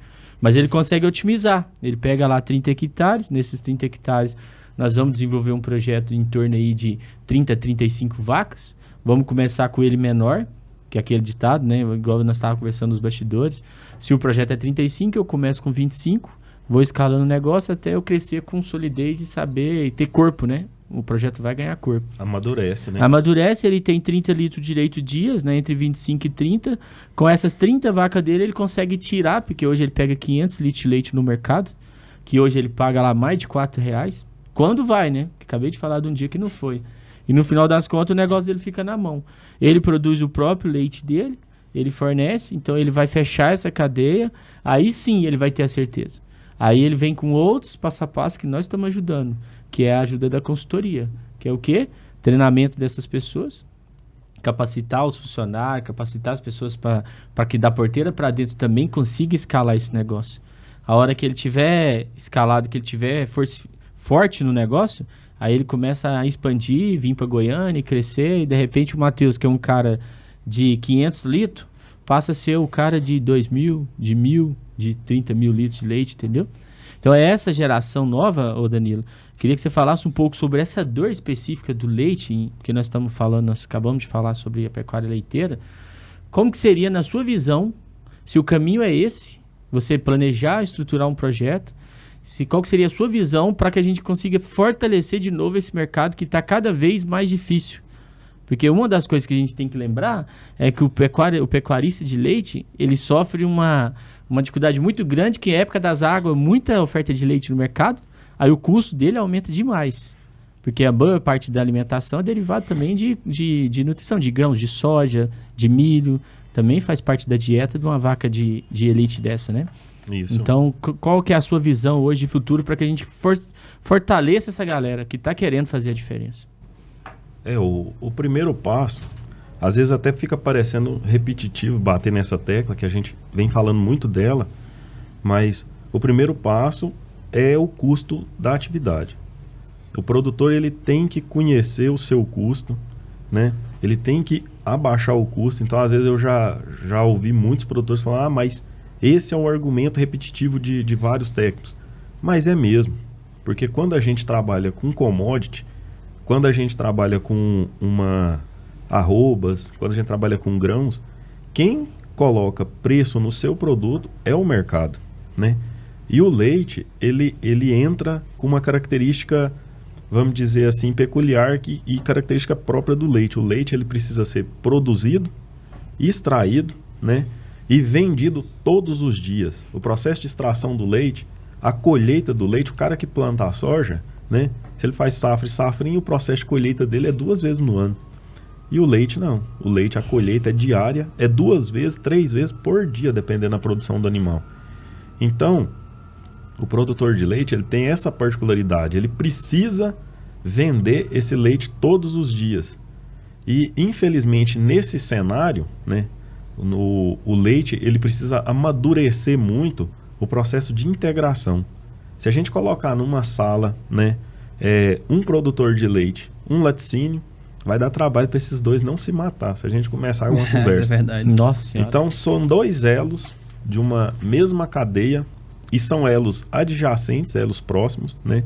E esse, esse relacionamento a gente não vê ele, por exemplo, com o, o produtor e a indústria uh, de rações, é, melhor dizendo, né? não a indústria de laticínios. A gente não vê conflitos entre produtor e fertilizantes, produtor, mas produtor e laticínio, porque é uma ligação de renda direta, né? A gente vê pouco o amadurecimento da parceria. Então, no meu ponto de vista, o leite ele tem uma, uma série de particularidades e, e, e boa parte dessas barreiras, dessas particularidades, é, tem gente, não vou colocar nome, tem gente que conseguiria se posicionar e diminuir essas distorções que hoje a gente tem leite chegando aí a quatro reais o litro, né? É, para o consumidor final isso não é bom, porque chega a oito reais lá na ponta da, da partilheira. Que é quem paga a conta, né? Que é quem paga a conta. Para o produtor isso também não é bom, porque aí entra muita gente no mercado que não conhece da atividade, né? E aí daqui uns dias chove e o leite baixa. Com detalhe, esse ano nem esperou chover para o leite baixar. Então já estão forçando uma queda aí muito alta. Então, o, a maior, é, o termo que vocês gostam de usar muito aqui, eu acho interessante, a maior dor do produtor de leite hoje é não ter a, a previsão do preço do leite. Por quê? Porque o que quer planejar, muitos não fazem, mas o que quer planejar, ele não tem condição de fazer isso. Como que você faz um planejamento se o, há uma variação no seu, no seu produto de 200%? Né? Hoje você está vendendo leite a um e pouquinho, mas aí ele pode chegar a 4, 5 reais. Que, que planejamento que cabe uma variação desse tamanho? Então a gente até orienta os produtores, fala, ó, trabalhem com séries históricas, com médias, né? Médias no mínimo anuais. Então, encaixe seu custo nessa média anual. Porque embora haja a possibilidade desse número ir muito para cima ou muito para baixo, mas a média anual te garante uma certa confiança, uma certa margem de segurança. Sim. E, e aí o que, que acontece com o leite que a gente vê no Brasil? A gente vê muito pouco as empresas constituindo uma parceria de verdade com o produtor, né? Então a, a, a empresa ela não preza, infelizmente a maioria delas não preza o produtor de leite. Por que, que eu falo isso? Porque basta começar a, cho a, a chover, ficar fácil tirar leite e às vezes o preço do leite ter uma melhorazinha que até produtor de corte vira tirador de leite. Sim. Então, o leite é muito fácil de entrar no mercado. E como não essas, esses dois elos não se identificam e não usam o que eles têm de bom para se complementar, vira uma queda de braço. Então aí às vezes a indústria sofre na época que falta o produto, tendo que comprar o leite spot de uma outra indústria. Então as maiorias empresas hoje no mercado de lácteos você entrava você tinha que conquistar o produtor. Hoje as indústrias grandes deixam essa capilaridade para as indústrias que já estão regionalizadas e compra a carga fechada do leite spot. É. E isso acaba colocando mais atravessadores no negócio e quem perde é o produtor, que vê o seu produto ali numa, numa roda de disputa, mas não muito justa, porque os articuladores do esporte são poucos, são poucos no estado. E se a gente pegar no Brasil, são, às vezes são os mesmos. Sim. Eles conseguem sentar e ditar as regras do jogo de milhares de produtores que geograficamente estão desarticulados e tem pouco, pouco poder, pouca representatividade, às vezes até dentro das associações, dentro das cooperativas. Então, o setor leiteiro, hoje, eu vejo que ele ainda vai sofrer muito pelo nível de amadurecimento que ele precisa apresentar frente ao mercado. Então, hoje a gente está pegando, né? A gente está pegando um pincher, colocando num ringue para brigar com um pitbull. Sim. Então, no meu ponto de vista, eu vejo essa, essa, essa discrepância. Né? Então, o leite, ele é sim um ótimo negócio. É apaixonante mexer com leite. Você cuidar a vaca é um animal extremamente dócil, né? Não te dá um coice. Você cuida das bezerras, você, você sente, é, parece que o, o, amor que até o animal tem pra gente, que a gente que cuida de gado de leite, é apaixonante. Só que o comércio do produto leite, ele ainda tem muitos entraves, muitos gargalos a serem enfrentados. E a gente vai depender de uma articulação muito grande aí entre esses atores, né? Entre indústria, entre laticínio, entre entidades organizacionais que muitas delas precisam fazer o dever de casa, precisa colocar é, uma forma desses dois atores conversar, porque quem está perdendo é só o negócio leite. E a gente tem que entender que leite é mercado internacional. Então, o Brasil, o pessoal fala, ah, o leite do Brasil diminuiu. Tá, mas e como que está lá fora? Sim. E a quantidade de pó, porque a nossa balança comercial, na verdade, entra muito, muito leite em pó no mercado. Então a indústria acessa esse leite em pó. E aí, muitas das vezes, o produtor imagina uma situação, né, a gente fala, moço, mas isso aqui não, não, não, vai, não vai ficar. Né? Leite desse preço, R$ reais, não, não vai ficar. Ninguém viabiliza, né? Não hum. viabiliza, não, não viabiliza para ninguém. É. O cara que precisa processar o produto dele, para o consumidor final que está lá no supermercado. Então, eu vejo que o leite, né? E isso é o que muitos produtores também conscientes da atividade fala. Já ouvi demais produtor que faz os números, ele fala, ó, se, me, se eu soubesse que fosse 2,50 o ano todo, eu me planejaria. Eu teria o girolando, aquilo que eu falei da genética lá. Eu teria o girolando, eu teria um animal assim, eu conseguiria gerenciar meu custo para trabalhar. Mas quando você fica nessa gangorra, aí sempre fica aquela briga entre os sistemas. Não sei se vocês já viram. O cara fala assim, ó, quando o leite abaixa, aí o, o cara do sistema extensivo bate no peito. Meu custo por litro é barato. Eu que estou ganhando dinheiro. Sim. Beleza, né? E aí nos grupos onde tem produtor de leite, eu participo de alguns, Aí o cara bate no peito e rota grossa. É, aqui tá dando tanto por hectare, parará, parará. Aí dá uma invertida, o leite sobe um pouquinho de preço, viabiliza você colocar ração, paraná, paraná. Aí como o outro tem escala, fala, é, aqui no composto é que tá fechando bem. e pau, pau. Entendeu? E acaba que não é nenhum desses dois que tá decidindo a jogada, não. É o mercado, é por Sim. fora, né? Então entenda esse mercado por fora, né? É, passe a participar mais desse mercado. Eu falo que os produtores participam muito pouco das decisões do porteira para fora. A maioria dos produtores fazem muito bem o, o porteira para dentro, mas não entende, é, entende pouco do mercado, né, do porteira para fora. E o Léo que esteve dentro da indústria, quiser deixar um ponto de vista assim, também voltado para o lado do laticínio. É, isso aí, é, o que o Danilo falou faz todo sentido, né?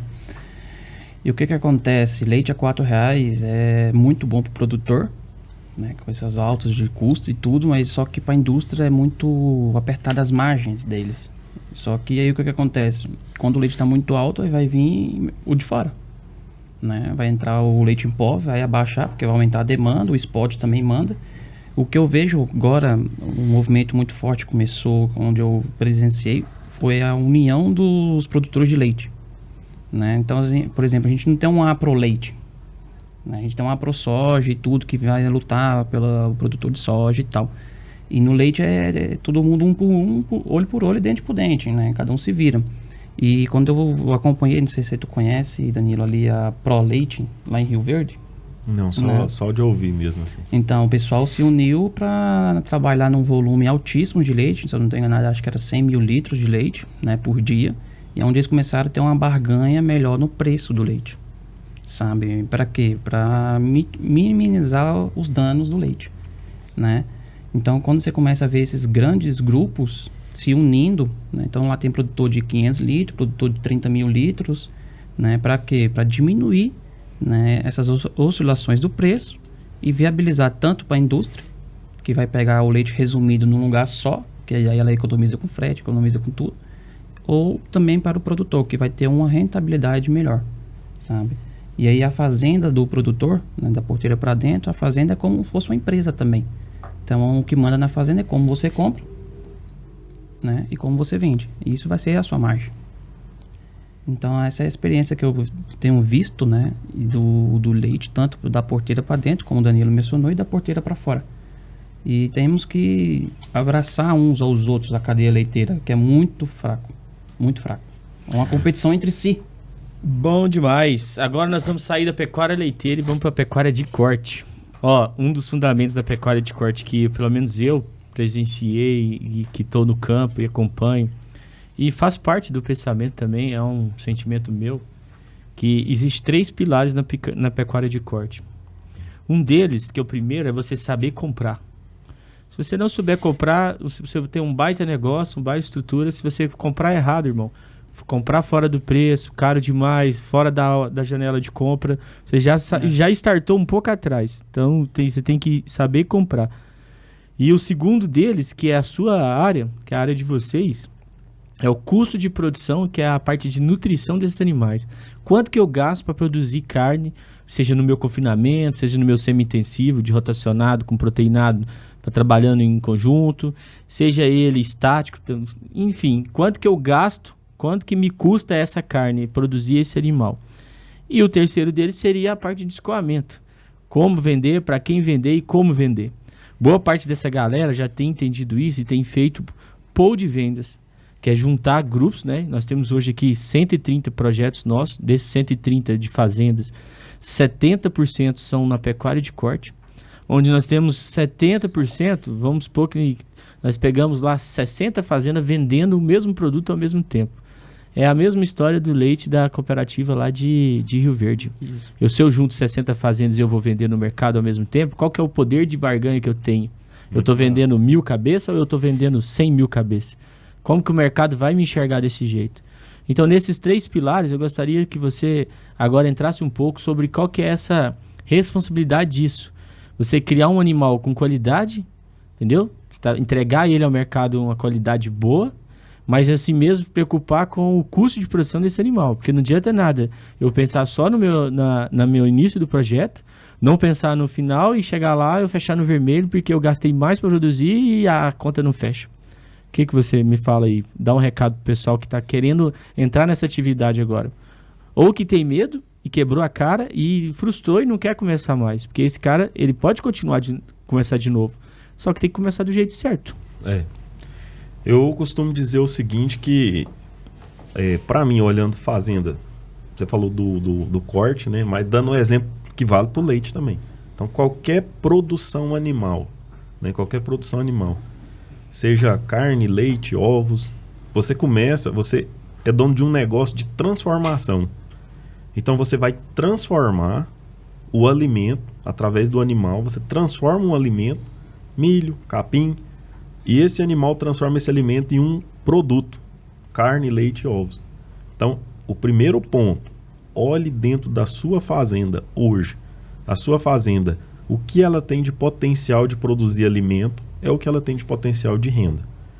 Ou seja, porque a maioria dos produtores pensa assim: ah, na minha fazenda, para mim começar a ganhar dinheiro, é comprar gado. Que gado que eu compro? Que genética que eu compro? Então, para mim, já está queimando a etapa.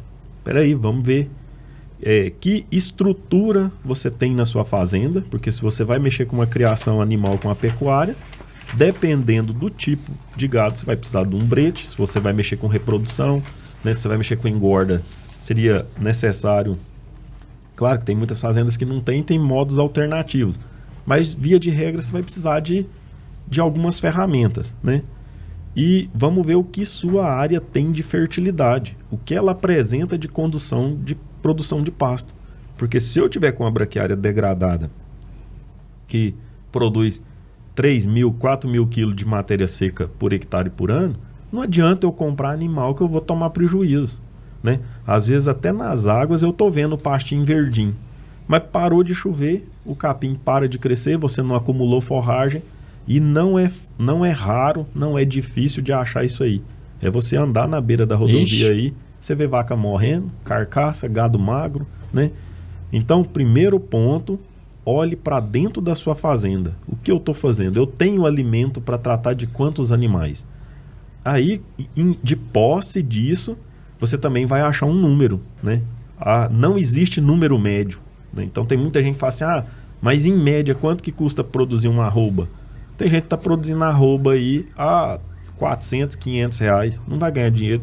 Tem gente que está perdendo arroba. Comprou um animal, o animal está é, definhando, peso, né? morrendo, né? perdendo peso. Então não, a transformação não está acontecendo. Por quê? Porque não tem alimento. Então a base de tudo, né? Você falou do tripé do negócio, que seria insumos, a fazenda e o mercado, tá certinho. Agora indo para dentro da fazenda, o tripé da fazenda é a nutrição. É a nutrição, é a sanidade, é a reprodução. É claro que num segundo momento eu vou estar tá colocando uma genética. Então eu já tenho que ter uma vaca. Você quer uma vaca boa ou uma ruim? Então pegue a boa, a voltada para o seu projeto.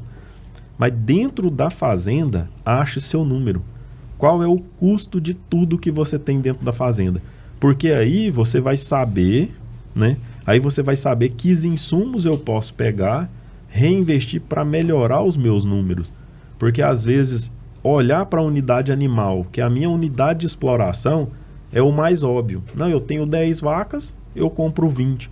Mas às vezes 20 vacas, às vezes 20 garrotes, me dá menos, porque a comida que eu tenho é só para 10. É. E se eu dividir essa comida, não sobra para produção, para ganho de carcaça. Então eu vejo que nesses três pilares aí, olhar o número interno da fazenda, para tomada de decisão e depois, é claro que essas estratégias com as janelas de compras é muito importante, é fundamental. A gente falar para o produtor carga fechada, é, Obrigado. Às vezes ele assusta. Mas infelizmente a gente tem muitos produtores que não são bons compradores, porque o mais cômodo é ir lá e pegando. Não, vou pegando, eu acerto, eu acerto. E a gente vê, às vezes, comprando um produto aí é, 30%, 40% acima do valor de mercado que ele podia, poderia estar pondo dentro da, da fazenda. E só quando você para para fazer a conta disso, fala, ó, só se ele tivesse feito uma compra estratégia de insumo, às vezes é maior do que o lucro que ele está tendo na fazenda, né? Às vezes ele podia estar tá fazendo a ração dele, às vezes ele podia estar tá comprando o adubo agora que está na baixa, né? E aí ele não faz esse posicionamento frente aos insumos. Essa compra conjunta, junta ele mais um grupo negocia direto da fábrica com uma, uma carreta de adubo, né? Sim. Pool de compra, né? Um pool de compra. Só que para ter isso, ele precisa ter dentro da fazenda dele organizado o processo de produção dele. E aí ele consegue, né? Tendo um custo eficiente, ele consegue incorporar insumos, tecnologia que vai gerar mais produção e maior rentabilidade lá na frente. Porque sem, sem fazer isso daí, tecnologia ela é um pé no acelerador. Ela, ela aumenta, ela intensifica tudo, né? A, a tecnologia. Mas se você não conhecer o seu interno, isso pode ser ruim. Porque para o cara que está, às vezes, não, não é eficiente nos números e pega a tecnologia errada, toma a decisão errada, não significa que vai ter lucro.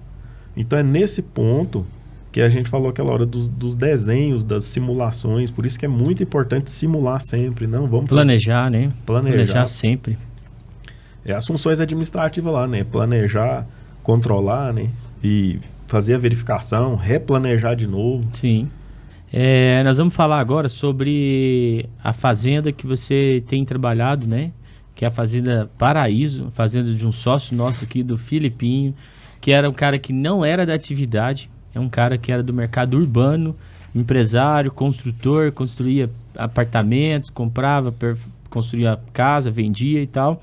E teve a. Ele já até falou essa história aqui, hein, no Agro em Dia, onde ele teve que assumir uma fazenda da sogra, de uma separação, e no final ele viu que se ele não faz isso, a geração dos filhos dele ia pegar uma fazenda, ou nem uma fazenda, que pode ser que seria até vendida. E hoje ele, nós somos de dentro aqui do negócio, né? Hoje ele faz um baita negócio, uma referência hoje, tem caminhado para cada vez mais crescer. E você é a peça fundamental, porque é você que dá o suporte, a consultoria. Agora nós estamos aprendendo com vocês também, estamos entrando para somar. E dentro disso, eu gostaria que você falasse como que seria a visão. Porque igual o Filipinho, tem muitos na mesma condição, com a mesma ideia de cabeça, porém sem norte, sem direção. Então conta um pouquinho o que, como que funciona o projeto hoje da Paraíso, da fazenda que fica em Firminópolis, Goiás. O que, que ela era quando você entrou na fazenda e o que qual caminhar dela até qual que é o objetivo de chegar. E como que é, né? Você já me deu um insight que se trabalhasse com 10 pessoas igual o Filipinho, a pecuária de corte seria totalmente diferente do que é hoje, né? Por conta da mentalidade, o mindset do cara é, é outra visão. Fala para nós um pouco sobre esse projeto. Bom, contando um pouco assim, a propriedade que, que o Felipe está tá administrando hoje, né? Ela foi uma propriedade que no passado o sogro dele até adquiriu ela muito como o objetivo de, de patrimônio, de segurar um patrimônio. E aí tinha né, o, o corte, algumas áreas em arrendamento. E aí o Felipe trabalhando com reprodução, a gente entrou nessa propriedade através da porta da reprodução. Então ela já era uma propriedade do ponto de vista funcional que já estava funcionando, já tinha uns animais, não, não, não do jeito que está hoje, mas já, já é uma propriedade assim muito bem organizada. E aí a gente começou lá através de uma oportunidade de estar tá trabalhando com IATF, com reprodução. E aí a gente sempre conversa, né? A gente está com um cliente lá, a gente atua, por exemplo, a gente é contratado, qualquer, eu acho que a maioria do técnico é assim, você é contratado para um serviço, mas você enxerga o potencial que a propriedade tem e você vê os desafios que ela está passando. E aí a gente começava, não, você tem capacidade de colocar mais animais aqui, verticalizar, só que para isso precisamos melhorar a pastagem. Ele fala, não, legal, isso aí, vamos fazer conta. Fazia a conta, ia, melhorava a pastagem. Então, a gente começou assim, é, numa demanda pontual da reprodução, nós começamos a trabalhar o solo, né? É como eu falei, a base, a gente precisa ter o animal, mas precisa ter alimento para esse animal. Então, quando a gente começou a trabalhar algumas áreas na pastagem, né? E, e essa é a situação de muitos, que muita gente fica com medo do pasto, porque no pasto é, é, é claro o seu desembolso de dinheiro. Mas quanto que esse pasto vai me retornar? Todo mundo fica pensando, né? Então aí a gente conseguiu fazendo uma área pequena, aquilo que você falou, o cara quer, quer conhecer de adubação de pastagem, quer ver isso. Muitos falam assim, ah, eu quero ver isso aqui em casa. Faz uma área pequena, né? Faz um faz 5%, 10%, né, de recuperação. A gente, quando trabalha com um serviço já mais, vamos dizer assim, o produtor já está mais decidido, está mais é, ciente da proposta, a gente trabalha com 20% por ano. Por que 20%? Porque dentro de 5 anos eu passei em toda a propriedade. Né? Uma dica, faz um mapeamento, a análise de solo é muito barata, né? faz um mapeamento de toda a propriedade e comece pelas áreas melhores, porque aí você se capitaliza gastando menos. E aí você já vai ver o efeito. Porque às vezes você tem uma área. É, porque às vezes você já, tem uma área que, né? Já começa a ganhar dinheiro também, né? Já começa a, fazenda a ganhar começa a se pagar. Aí você vai ver que aquele pasto seu que cabia 2 hectares, que era o melhor da fazenda, duas UA por hectare, você consegue ir para 4, né? E gastando pouco. Aí você já fala, opa, esse negócio funciona mesmo. Agora eu vou subdividir e vou fazer aquela área dali. E aí foi, foi nesse sentido. Foi num sentido, a gente entra na, na consultoria muitas das vezes, nesse sentido quase que pedagógico mesmo. Não, vamos fazer um pedaço, você vai ver a diferença, vamos anotar. E aí, nesse sentido, a, a propriedade foi evoluindo e está em evolução, né? É, eu até digo isso, eu sou um pouco mais conservador nos projetos. Eu sou daquele que, mesmo sabendo que se é, a determinado ponto aquele negócio se paga, Eu até falei pro Felipe, falei, Felipe, você ter mais confiança, vamos num crescimento mais orgânico. Vamos pegando o que a propriedade rentabiliza e vamos reinvestindo. Então a propriedade, eu, eu diria, ela é uma propriedade que ela está em crescimento, ela está desenvolvendo, né? E, e onde está o, o, o resultado dele? Está no número de animais. Então, quando a gente começa a trabalhar a pastagem, começa a viabilizar a propriedade, ele vai ver que o primeiro patrimônio dele é a terra. O segundo patrimônio é o animal. E a pecuária de corte é muito bom porque o animal, na pecuária de corte, ele é de alta liquidez. Então, é um patrimônio que cresce e é como se fosse dinheiro mesmo vivo, né?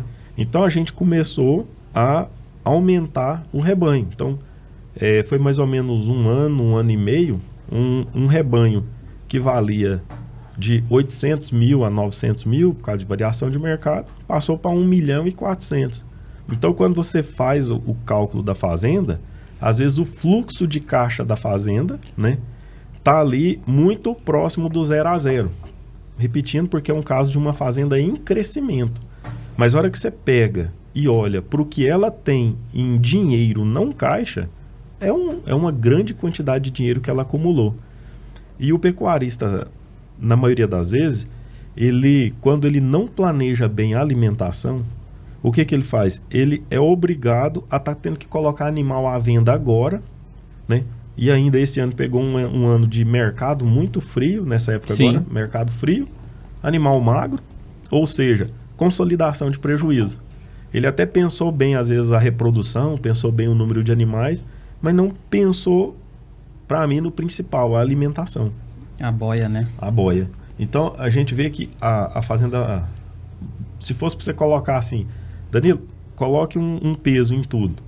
O Felipe fez uma tomada de decisão muito interessante, participar do, da genética Qualitas. Né? A gente conseguiu agregar muito com venda de tourinhos na fazenda. Aquele exemplo, você tem duas genéticas para trabalhar, o mesmo sêmen que eu vou usar na IATF Pode ser do touro normal e pode ser uma genética alinhada, né? nada contra quem faz outros pro programas de melhoramento, Sim. mas alinhada com o que a fazenda quer. E coube no nosso objetivo, no nosso alinhamento, trabalhar com, com Qualitas, no Nelore. Então, a gente conseguiu fechar um diferencial na venda da genética e eu sempre falo, com uma produção de arrobas compatível com gancho. Então, minha referência é gancho. Se o animal Precisar ir para gancho, a fazenda viabiliza. Conseguindo vender tourinhos é a cereja do bolo. Até o Felipe gosta de usar esse é. termo. Nós estamos colocando a cereja no bolo. Então, esse ano a gente fechou um caixa com arrobas, é, o valor equivalente à arroba média, que a gente chama, né? Uhum. A 330 reais a arroba. Por quê? Porque enquanto eu abatia é, animal macho, né? No frigorífico a 280, vaca 260, mas tinha tourinho que eu estava vendendo com 13, 14, 15 arrobas, mas no valor de 25, 30 arrobas. Então não dá para fazer isso no rebanho todo, e a gente nem quer isso, porque a gente quer colocar no mercado animais melhoradores. Então a fazenda começou a ter uma postura diferente na genética.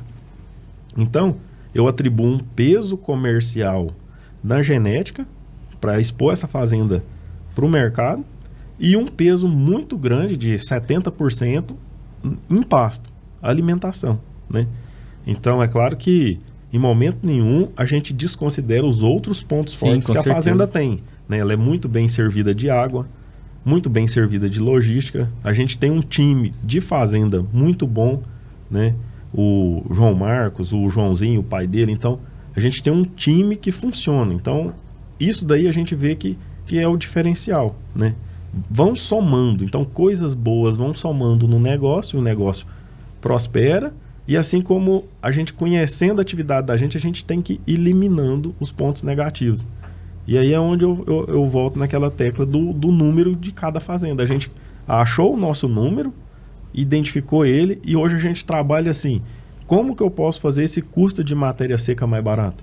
Como que eu posso fazer essa dieta para ganhar esse mesmo é, um exemplo aí, 1,2 kg nos animais de descarte, mas que jeito que eu consigo fazer essa arroba mais eficiente? Dá para produzir também talvez alimento?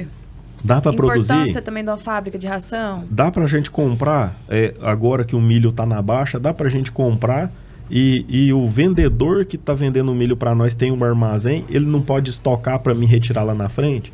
Não tem uma fábrica que pode receber esse grão e depois me entregar a ração pronta com um custo diferenciado? Uhum. Então eu vejo assim que tem muitas oportunidades. A gente tem muita coisa ainda, ainda para fazer. O, o, trivial, né, que às vezes há, há 10, 20 anos atrás que dava dinheiro, hoje não dá mais. Então, a gente tem que entender isso, que o, o mercado ele mudou e, muda muito rápido. Então a gente tem que estar tá sempre adaptado a essas mudanças para Sim, com certeza. E o bacana que você falou aí, que eu acho legal da Fazenda Paraíso, da, da mindset do Filipinho, é que por uma dor porque hoje ele é uma referência, né? Hoje a fazenda já é bem vista, já tem uma certa procura de tourinho. Essa parte da genética, né? Mudou um pouco a visibilidade no mercado. Muda. E foi uma dor, porque eu conheço ele, é um amigo meu, e ele a preocupação grande dele era como que eu vou recriar animais que eu não sei de onde está vindo. Às vezes eu empenho, gasto energia, gasto dinheiro, tempo com esse animal e no final boa parte desse empenho meu vai ser colocado em xeque da criação que teve, né? Como que foi conduzida essa criação. Então a necessidade de você mesmo criar seu animal, você cuidar, zerar, né? Começar com planejamento, ir lá atrás e escolher uma metodologia de trabalho, uma genética, eu é, ter condições de criar o meu próprio animal do jeito que eu acho que tem que ser, estabelecer métricas para isso, né? Dessa necessidade, dessa dor de mercado, ele encontrou um, um, um, gancho, né, uma oportunidade de se tornar uma vitrine. E hoje é uma referência na região. Uhum. É, eu vejo aí, a, a, acompanho no site, né, na, no Instagram, na parte de marketing, né, que é muito importante. Hoje, se você falar para um pecuarista que precisa ter um marketing, um Instagram, tá, ele aí vai te. O que é, é, que você está falando? Você está louco? Eu vou ter Instagram para vender meu animal? Mal ele sabe que essa vitrine, essa visibilidade é importante demais. Hoje eu tenho certeza que tem gente que acompanha lá e fica acompanhando, e quando vai sair um lote, já tá lá, já manda mensagem e já é o primeiro a chegar. Consolidação Entendeu? de marca, né? É, e, e você vai, é aquilo que você falou, vira referência. Hoje tinha muita gente que a gente não esperava, às vezes entra em contato com a gente de um, de um segmento similar e fala, ô, quanto que você está vendendo seus tourinhos? Ou, às vezes o cara é do ramo também, mas você já você fala, ó, o cara já está começando a olhar, querendo saber que jeito que a gente está precificando, está fazendo, então eu vejo que qualquer atividade, a postura de ter identidade com ela, de falar, não, eu estou fazendo isso, o porquê? Por que, que você colocou? Se você perguntar ao Felipe, por que, que você colocou isso na fazenda? Eu te garanto que tudo que está lá ele sabe, ele sabe responder, né? E a gente tem que ter essa resposta. Ah, mas por que, que você que você está fazendo isso? E aí tem muita coisa que às vezes o produtor é, usa a referência do vizinho. E, e, isso que você falou da, da oportunidade de compra, a fazenda não descarta essa possibilidade de compra. A gente usa as oportunidades do mercado porque hoje a gente tem pasto lá vedado, né? Pronto para receber animal e a gente está olhando.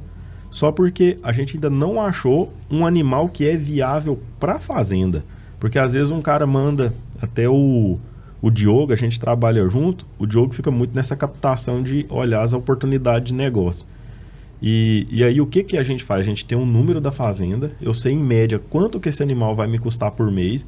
Então eu olho uma reis hoje, é até uma, uma aquela, aquele assunto que nós tinha falado. Eu olho para uma reis hoje, eu já falo, ó, você tá aqui, se eu te comprar por tanto, você vai ficar na fazenda, você vai custar tanto daqui seis meses, daqui 60 dias no curso você vai custar tanto, e eu já faço a conta e eu já sei que a sua arroba vai ser vendida 280 reais. Pode estar tá mais, pode estar tá menos? Pode, mas eu jogo um valor lá, 280, né? Então eu já sei a diferença do que eu posso pagar. Aí o cara te pega e te pede. Igual a gente tava olhando um gado lá, o cara falou, ó, eu quero tantos reais nessa cabeça. Eu falei, ó, você pode até achar quem compra, mas eu só posso tanto. E ele me perguntou, mas por quê? O que, que você está fazendo conta aí? Você está multiplicando é o lote e tal?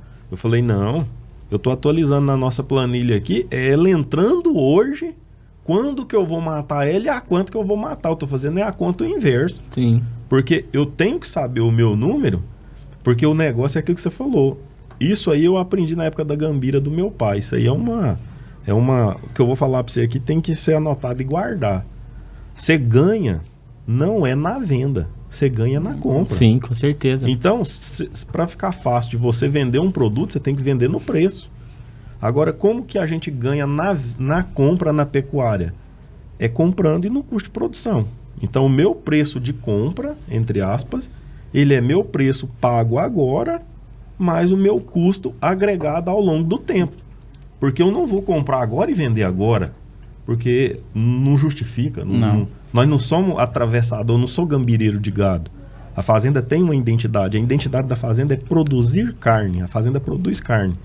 E como a gente faz pasto para sobrar, é para sobrar mesmo, tem que ter pasto. Vaca tomou vento na canela e justamente para aproveitar essas oportunidades, tem outra coisa que eu sempre falo.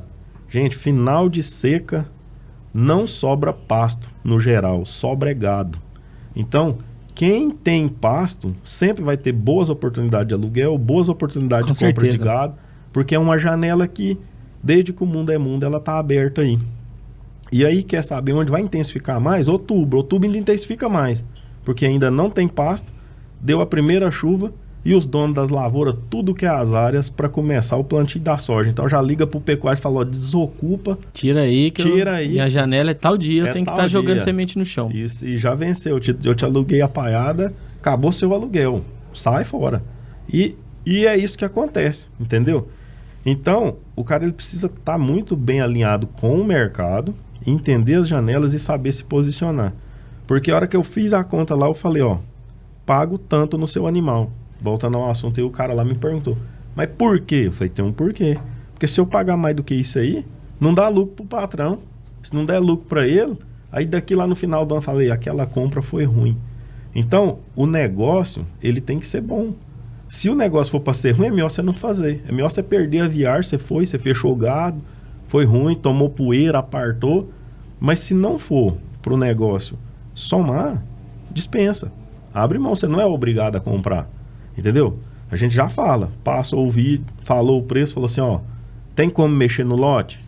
Por quê? Porque eu já vi que tem animal que não vai enquadrar. Tá fora. Não, tem. Tem como mexer no preço?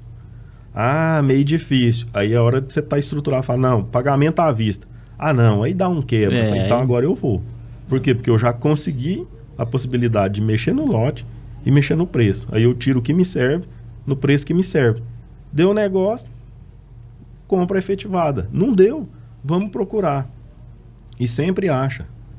E sempre acha. Por quê? Porque cada um tá numa situação. Sim, com certeza. Cada um tem seu número, né? É aquela história, cada um tem seu número. Bom demais. Você citou aí o Diogão. O Diogão tá ali, né? Tá ali com nós. Vamos gravar um próximo podcast. Vamos trazer ele, vamos falar sobre isso. Ele representa hoje um, uma um grande projeto nosso. Que, pelo que eu vi, eu conheci nos bastidores, é um cara que você pegou para mentorar, né? Tá passando seu conhecimento, sua ideia. E parabéns, irmão. Eu acho que nós temos essa responsabilidade de pegar essa galera nova que tá vindo, que tá, que formou, que é dedicado, que quer fazer a diferença, né? E passar um pouco do conhecimento. Tanto isso que um dos grandes projetos nossos a partir de agora é formar nossas fazendas modelo, transformar ela em fazendas escolas, onde a pra, Paraíso é uma das fazendas que está dentro desse conceito, dessa trajetória nossa, e onde nós vamos precisar de você, porque lá dentro você é a referência, porque você é a parte técnica do negócio, onde nós vamos formar outras pessoas igual o Diogo, igual você, igual o Tinoco, igual a Milena, igual o Léo, e lá vai ser feito, porque dentro das escolas, hoje uma grande dor que é a gestão, que é a parte de pessoas, ela também está enfraquecida por, por responsabilidade nossa. Nossa, que eu falo, quem está na ponta, quem está na referência do negócio, também pouco se tem feito para trazer, entendeu? Porque não é perder tempo com quem não quer aprender. É. Quem que tá na escola lá, qual que são os melhores estudantes da faculdade? Aquele que não fica pegando o celular, aquele que não chega atrasado na aula, que vai, que trabalha até a noite, mas no outro dia tá lá. Então, numa turma de 30, se tiver 5, 6 que são os melhores da sala, é esse que nós temos que perder tempo. Joga ele lá para fazer de escola e lá ele vai ter na prática aquilo que você falou. Você lembra que você falou que te- precisa ter Precisa. teoria, mas temos que ter prática? Tem que Precisa. saber né, como que faz? E se a gente não tiver as porteiras abertas das fazendas, que seria as escolas, nós não conseguimos fazer. Então, cada vez mais os fazendeiros, né, que são os clientes nossos, as fazendas nossas que nós estamos dentro do nosso guarda-chuva, elas, eles estão entendendo que precisam também fazer a parte deles. Isso. É abrir a porteira, irmão. É simples. Autorizar a entrada e fazer isso em favor, passar o conhecimento e usar, né? Porque essa moçada nova, eles têm ânsia de aprender, têm sebo nas canelas, não tem preguiça, querem ser usados, querem ser explorados. Se você pegar no cara do leite lá, faz assim, vai lá, pega o balde de leite e leva lá no curral. O cara pega e vai feliz, vai, vai, vai, vai alegre, né? Porque ele está do lado de pessoas que vai ajudar no crescimento dele. Então, boa parte aí, ó, uma ideia, estou dando um spoiler já. A nossa ideia é fazer isso aí, formar fazendas escola. Um dos pontos que a gente quer para a Fazenda Paraíso seria esse. Nós entrarmos com o que a gente pode somar, ajudar, você viu o nosso time aí, e também, que é o principal, treinar nova moçada aí para assumir outras fazendas. Porque se o leite está passando uma dificuldade, se existe essa, essa janela, né, que veio chegando até aqui está em estado crítico, vamos pegar nós que estamos na atividade lá e começar a fazer um pouquinho de cada vez até a gente conseguir fazer essa caminhada é. de novo. É, Não é isso? Tem que fazer. Tem que Bom demais? E aí, Léo, fala conosco. Você acha que a galera tá vindo mais, é, procurando mais informação, Léo? Você acha que essa galera tá querendo mais trazer esse lado mais profissional para as fazendas? Como que você tem visto aí, já que você tá direto com os produtores aqui? Ah, com certeza, né? A gente tá em, tem visto aí que a margem de, de receita né, dentro da, da fazenda, ela diminuiu bastante. Antigamente a gente podia errar muito no leite, no corte, e, e a lavoura nunca aceitou muito erro, né? Era duas safras erradas, você perdi a terra. Perdi. E hoje não. Hoje, o, como a gente aumentou muito os custos de produção, é, o pessoal tem buscado fazer um planejamento melhor, né? E como o Danilo falou, o primeiro passo, né, no sistema de produção de carne e no leite é o que? É o planejamento forrageiro. Se a gente parar para pensar, a comida mais barata que temos dentro da nossa fazenda se chama capim. E o animal que Deus criou que colhe da melhor forma o capim é o boi e a vaca, né? Então, se a gente olhar os dois pontos, se eu produzir capim de boa qualidade, né? Eu vou ter um custo menor de produção, de tanto de arroba de carne, né? Tanto de leite. Se a gente olhar para o gado de corte, que é o que eu tenho visto, junto com o pessoal, o que, que eles estão fazendo, né? Qual que é a pegada da galera mais nova, de, não só mais nova, aquele produtor também que tem um mindset que a gente fala aqui, aberto e tudo, que abriu o olho e falou assim, cara, eu tenho que mudar o meu negócio, senão eu vou perder minha terra. O que, que eles estão fazendo que eu vejo?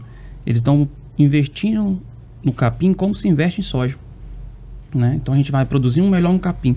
Se a gente tem um capim bom, a gente tem um, uma proteína do capim, né, uma, uma forrageira de melhor qualidade, né, que é o que o nosso Marcelão aqui nos ensina também. Então, quando a gente tem esse capim melhorado, vamos dizer assim, com adubação, a gente começa a produzir o que uma arroba mais barata, porque o meu custo de suplementação ele é baixo. Né? Como o nome já fala, é suplementação. Então, se o capim está fornecendo quase tudo, Precisa né? só chegar um pouquinho. Só um pouquinho. E quando a gente tem um capim é, adubado, o que, que acontece? A nossa raiz ela é funda. Né? Então a raiz cabeleira lá do capim vai buscar nutriente mais no fundo. E quando a gente busca o nutriente mais no fundo, o nosso veranico a gente suporta melhor. Então eu consigo ter pasto nos, anos, nos meses né, de seca ainda. E quando eu tenho um pasto no mês de seca, para me confinar meu gado, né, é um período curto. Eu não vou colocar o gado lá 120, 150 dias. Eu vou engordar, né, quando a gente fala de engordar os animais, 80 dias para fazer um acabamento, 70 dias, né, que a gente só faz uma transição de dieta aqui. Sabe? Então assim, o pessoal tem vindo para esse lado, por quê? Porque quando eu estava produzindo arroba Deus dará lá, sem nenhum manejo, né? E, e, e o que que acontece? Meu custo de produção era baixo, Agora, soja aumentou, todos os, os coprodutos também, também aumentaram demais da conta. Né? Tem hora que você tem que fazer a conta se compensa usar o farelo de soja ou um caroço de algodão, né? Porque você vai botar na ponta da caneta, tá, tá quase elas por elas. Sim. E aí, quando você faz essa conta, você vê que seu custo aumentou muito e seu preço deu uma diminuída. E aí são as estratégias que o pessoal tem utilizado, buscado conhecimento, tanto em faculdades, consultorias, com fazenda rentável, de estratégia de como que eu vou fazer isso aqui com a melhor receita. Né? Então eu travo o meu custo aqui, ó, 280, eu tenho 30% de margem, né? Ah, se eu vender acima, eu vou aumentar minha margem. Abaixo, eu tenho diminuído minha margem. Então eu vou trabalhando em cima desse preço e desse custo, como o Danilo nos, nos mencionou aqui, sabe? Então essa galera tem buscado isso e acredito que vai aumentar cada vez mais. Porque não está mais aceitando amadorismo no, no agronegócio. Isso. E principalmente você falou bem aqui, ó, um assunto que a gente precisa olhar o detalhe que chama-se o quê? Proteção, né? A parte de seguro que nós temos aqui da Confiagro, que é uma parte fundamental que na, na pecuária de corte tem crescido cada vez mais, não Muito. só de vida do animal, mas também de preço, entendeu? Você travar o preço, para você ter uma segurança, uma margem. Hoje o pecuarista ele tem que entender de mercado financeiro, de rede, ele tem que saber de tudo isso. Hoje o cara tem que estar tá lá no sofá da, da, da, casa dele, onde quer que ele esteja, ou lá na fazenda, ele tem que estar tá, estudar e saber que o business hoje não é só ir lá e produzir carne, tal, tal, tal. Não é mais, é entender de tudo. O cara tem que ser um empresário do agronegócio. É. E ele tem que entender disso, porque ele está deixando dinheiro na mesa.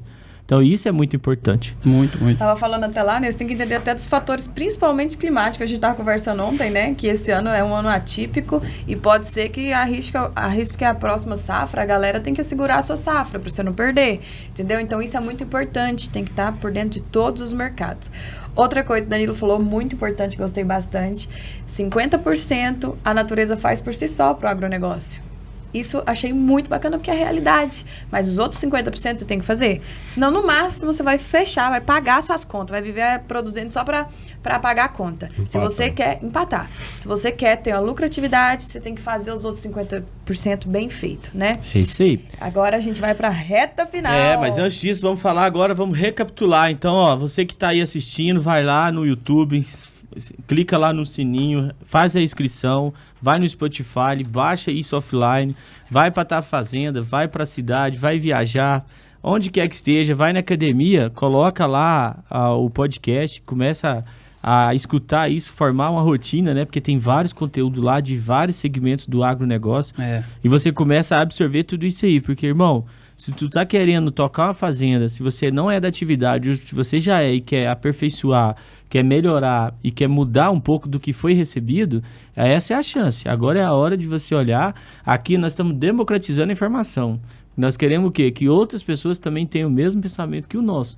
Porque nós falamos aqui de tudo, né? Você usou um termo que, ó, guarda esse termo. A vaca ela não pode ter frio nas canelas. Tomar vento na canela. Não pode tomar vento na canela. Por quê? Por conta da altura do capim. Não pode ir lá, irmão, rapar seu passo, integrar ele degradado igual muitos fazem. Tem que ter, você tem que ter acompanhamento. Nós tivemos um podcast com a Fabiola Lino, que ela fala muito sobre nutrição, que é a área dela, né, zootecnista, mas ela fala demais sobre manejo de pasto. Manejo de pasto, altura do capim, altura de entrada, altura de saída, respeitar o manejo de pasto é muito importante, porque é o princípio, né?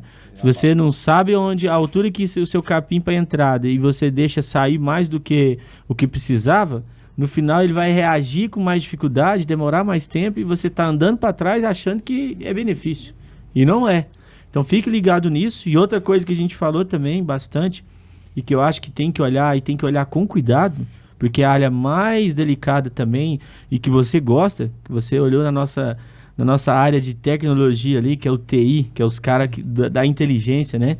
o Danilão falou: ah, essa área aí eu brilho os olhos, eu gosto demais. e a gente sabe que uma fazenda hoje de pecuária de corte, seja em ciclo de cria, recria, engorda, seja estático ou a pasto, tem que ter tecnologia embarcada. Tem que ter, porque não tem como eu conduzir um rebanho de mil, duas mil, dez mil cabeças só no visual. Eu não sei. Imagina uma fazenda onde eu tenho 10 mil animais e eu não sei se quantos não estão bebendo água, quantos não estão ganhando peso, estão perdendo. E eu estou insistindo com o animal que eu devia já separar ele e mandar para faca entendeu? Separar com lote separado ali de animais, que às vezes o animal passa para beber água, pesa e está com 380 quilos. No outro dia ele passa e está com 379,5. No outro dia ele passa e está com 378. É o famoso boi ladrão. Boi né? ladrão, é. tá te come, roubando. Come, come, não... come e não engorda. Se... Abaixando a nossa média, né? É. Se eu fosse um boi, eu dava prejuízo, entendeu? É, Porque é eu como, come e não engorda. Eu, meu pai falava era dos Essa galizé. Aqui, Os galizé do quintal. Esse come igual uma galinha adulta e não rende nada de Essa carne. aqui mata um prato de pedreiro todo dia e Uai, no final a magreza, a não engorda. É tratorista, nova função minha, você não sabe não? Essa aí, se fosse boi, tinha que ir pro descarte. Tá, tá dando prejuízo. Né? É. Mas é isso aí. Então hoje nós temos que olhar muito para esse detalhe da tecnologia, embarcar, usar ela a nosso favor. Hoje nós validamos muita tecnologia nossa dentro de casa. Por quê? A gente tem que fazer, testar e errar dentro de casa. Validou, o MVP está validado, aí nós levamos ela para campo. A nossa ideia também, Danilo, é democratizar essa informação e também ser acessível a que o produtor consiga comprar. Porque não adianta nada eu ter uma balança de pesagem diária que custa 80 mil reais e eu vou ter 10 produtores que vai conseguir comprar ela. E os outros 250, que são os menores, que não vai ter acesso. Então a nossa ideia aqui é fazer uma parte de tecnologia, de inteligência, né, que é o nosso TI, fazer com soluções para o agronegócio, voltado para a pecuária de corte, mas de forma que eu seja acessível. Então, se eu tenho no mercado uma balança que custa 80 mil reais e eu consigo desenvolver ela, nós vamos tentar fazer essa balança chegar com o melhor custo-benefício possível para o produtor, porque ele precisa disso. Então, não adianta nada eu pensar nos grandes, que são a minoria, né? Ou se você for ver na agricultura e na pecuária, boa parte dos grandes rebanhos, existe fazendas de 30, 40, 100, 200 mil cabeças. Existem essas fazendas no Brasil. Mas quantas são as pequenas? Quantos produtores abaixo lá que tem seus 50 cabeças, 100, 150, 600, entendeu? Então, esses é a fatia maior do mercado, principalmente na agricultura também. Os grandes grupos hoje que dominam o mercado da agricultura de grãos é. são grandes, né? 50, 60, 70 mil hectares, até 150 mil. Mas quantas agricultura familiar não tem? Nós acabamos de vir de Querência, Mato Grosso lá, um gigantesco, quantidade de, de famílias, cada um com seus 500 mil hectares. Então lá produzindo no meio de gigantes. Então lá, então essa galera também não tem tanto acesso igual os grandes têm. Então nós precisamos fazer isso tanto com a informação quanto com a tecnologia.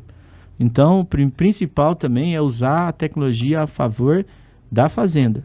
Conhecer a fazenda, se planejar, entender o que ela pode te dar, não ser parar, né? Porque você falou sobre a, a política do extrativismo, né? É. Só tirar, só tirar e não colocar. Se alguém te perguntar hoje qual que seria a, a pecuária ideal, na minha opinião, a pecuária ideal é aquela que tem investimento. É, Se é você verdade. não investe numa pecuária, irmão, pode ser o que for, ela vai acabar um dia. O pasto não vai ter mais, a, as condições vai ser cada vez desfavoráveis. Então e você precisa investir. Beleza? É. Agora nós vamos para o nosso bloco final, a parte final que é o Pinga Fogo. É isso aí. Cadê a vinheta, diretor do Pinga Fogo?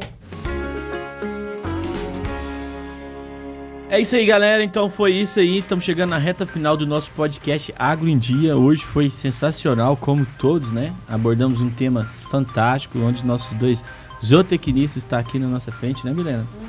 Deram um show, foi muita propriedade no que falou. E agora nós vamos terminar com o nosso famoso Pinga Fogo. É isso aí. Vamos lá? Quer começar? Pode começar. Então tá bom. É aquela hora que a gente fala uma palavra e vocês respondem ou com a palavra ou com a frase. Bora Começa lá? o Danilão aí então, né? Então vamos lá, Danilo. Agro para você.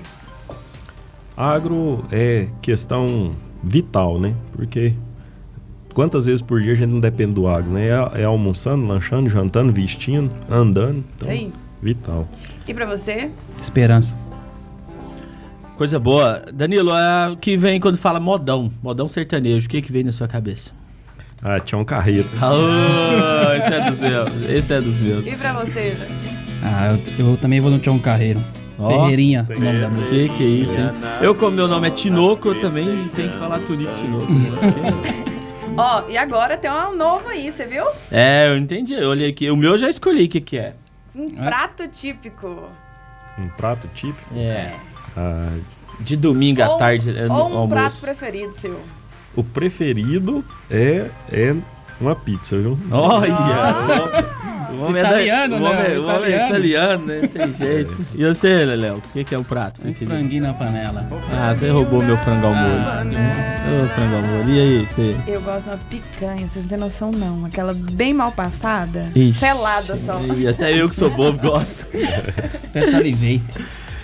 Ó, Agora é a pergunta que eu te falei. Todo mundo que sentou aí ganhou um dinheiro e foi pouco não, hein? 10 milhões de dólares. Então eu vou te fazer uma pergunta e eu quero que você responda ela.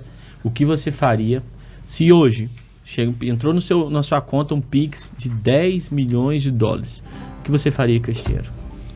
Rapaz, uh, eu acho que a primeira coisa que eu ia fazer era caçar uma fazenda para comprar, viu?